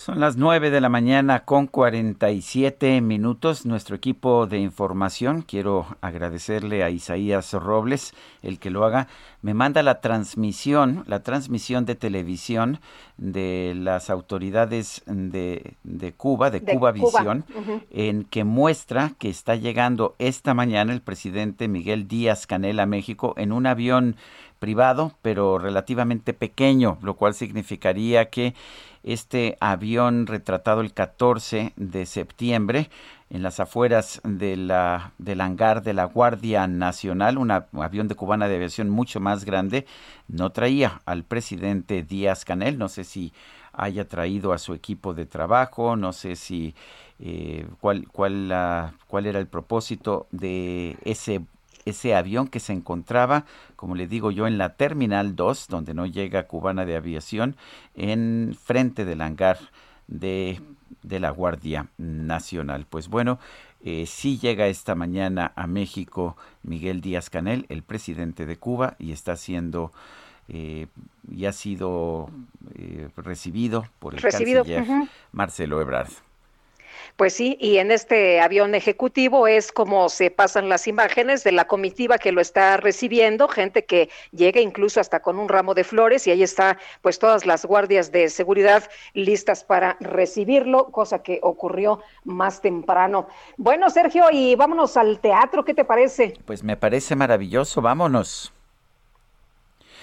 Bueno, está, tenemos en la línea telefónica a Geraldi Nájera, y es directora y dramaturga, y bueno, pues nos quiere invitar a ver la obra clown Ernest and Bottom, esto en el Teatro Isabela Corona. Vamos a conversar con Geraldi Nájera. Geraldi, cuéntanos de esta obra Ernest and Bottom. No es la primera vez que se presenta, ¿verdad? Hola Sergio, buenos días. No, ya afortunadamente hemos podido tener varias temporadas exitosas con Ernest y Bottom. Cuéntanos de qué se trata. Es una obra clown. No todo el mundo sabe que es una obra clown. Cuéntanos. Bueno, el clown es una técnica que, que aborda la comedia, aunque también en el en la tradición más estricta del género, pues también trata temas profundos, sensibles, muy cercanos a la condición humana, pero con un toque de humor y después un contraste ahí de, de para conmover al espectador. Eh, Geraldi, cuéntanos de, de, esta, de esta obra. ¿Es una obra divertida? Eh, ¿cómo, ¿Cómo se presenta esta obra? Es una obra que dura una hora. Es muy divertida y muy conmovedora. Es para toda la familia. Los chicos y los grandes la disfrutan por igual. Y tiene la particularidad de que no tiene diálogo. Está musicalizada en vivo por Diego Santana que compuso gran parte de la música para la obra y es verdaderamente un, un deleite verlo y escucharlo. Y la anécdota es muy sencilla, la obra va sobre la mitad y la importancia de las relaciones humanas, que en este momento creo que nos, nos toca a todos revalorarla y redimensionar el, el papel tan esencial que juega en nuestras vidas.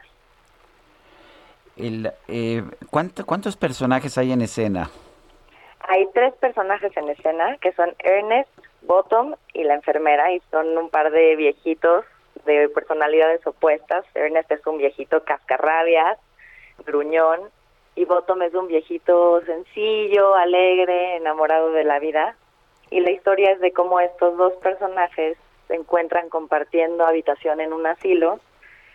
Y bueno, Ernest va a intentar escapar a toda costa y para lograrlo va a hacer que Bottom se vuelva su cómplice y van a tejer ahí unas situaciones hilarantes para lograr escapar. Y, y en todo este viaje pues se teje una amistad entrañable entre ambos que termina cambiando, pues cambiándolos a los dos para siempre. Bueno, pues Geraldine Nájera, directora y dramaturgo, gracias por invitarnos a ver Ernest y Bottom. Y esto es en el Teatro Isabela Corona. ¿Dónde está el teatro? Sí, es los sábados y domingos a la una de la tarde hasta el 17 de octubre en el Teatro Isabela Corona, que está muy cerca del Metro Tlatelolco, sobre eje central Lázaro Cárdenas, creo es 445. Bueno, pues muchas gracias Geraldi por invitarnos a ver esta obra. Muchas gracias a ti, Sergio. Ojalá nos puedan acompañar. Bueno, y en otras cosas, fíjese usted que el día de ayer, la estrella de la gimnasia olímpica estadounidense Simone Biles denunció al FBI por hacerse de la vista gorda ante el abuso sexual que ella y otras jóvenes deportistas sufrieron a manos del ex médico del equipo de gimnasia de los Estados Unidos, Larry Nassar, en un testimonio ante el panel en el Senado. Realmente se siente como si el FBI se hubiera hecho de la vista gorda y se hubiera empeñado en proteger a la Organización de Gimnasia de los Estados Unidos y al Comité Olímpico y Paralímpico estadounidense, fue lo que dijo Biles, quien testificó ante el Comité Judicial del Senado junto con otras tres mujeres que fueron abusadas por este sujeto. Para ser claros, culpo a Larry Nassar y también culpo a todo un sistema que usó y perpetuó su abuso. Esto es lo que dijo la gimnasta. Este año Biles ganó medallas en los Juegos Olímpicos, usted recordará en Tokio, al tiempo que atrajo la atención y elogios generalizados por su franqueza al hablar sobre los problemas de salud mental que la llevaron a abandonar algunas competencias. Vámonos ahora a las calles de la Ciudad de México, en Tlalpan, Israel Lorenzana, adelante. Gracias, Sergio Lupita. Pues estamos ubicados en estos momentos aquí en la zona de Tlalpan. La circulación en términos generales es aceptable. Hay ligeros asentamientos para nuestros amigos que vienen desde Viaducto y desde Churubusco, pero nada para pensar en abandonar esta arteria. Hay que recordar que tenemos cortes a la circulación en 20 de noviembre. Los vehículos están siendo desviados hacia Lucas Alamán con dirección hacia Lázaro Cárdenas, la cual por supuesto es una buena alternativa para nuestros amigos que van con dirección hacia la zona del circuito interior. Sergio Lupita, la información que les tengo. Muchas gracias, muchas gracias Israel. Hasta luego. Y Guadalupe, ¿qué crees? Se nos acabó el tiempo. Pues vámonos entonces, que la pasen todos muy bien y nos vamos a despedir con una que la verdad se enchina la piel. A ver. Con la de Luismi, México en la piel y con eso nos vamos. ¿Te parece bien? Oye, pero mañana aquí tempranito nos escuchamos, ¿no? A las 7 en punto. ¿No vas a hacer puente, Guadalupe? Fíjate que no, lo pensé, pero fíjate que no. Bueno, pues entonces nos escuchamos mañana en punto de las 7 de la mañana. Hasta entonces, gracias de todo corazón y le dejamos a México en la piel. ¿Qué se siente llevar a México en la piel? Con el color del sol por todo el cuerpo, así se lleva México en la piel. Como el buen tequila de esta tierra, o como un amigo en Yucatán en aguas calientes deshilados o lana tejida en Teotitlán. Así se siente México, así se siente México, así como unos labios por la piel. Heraldo Media Group presentó Sergio Sarmiento y Lupita Juárez por El Heraldo Radio.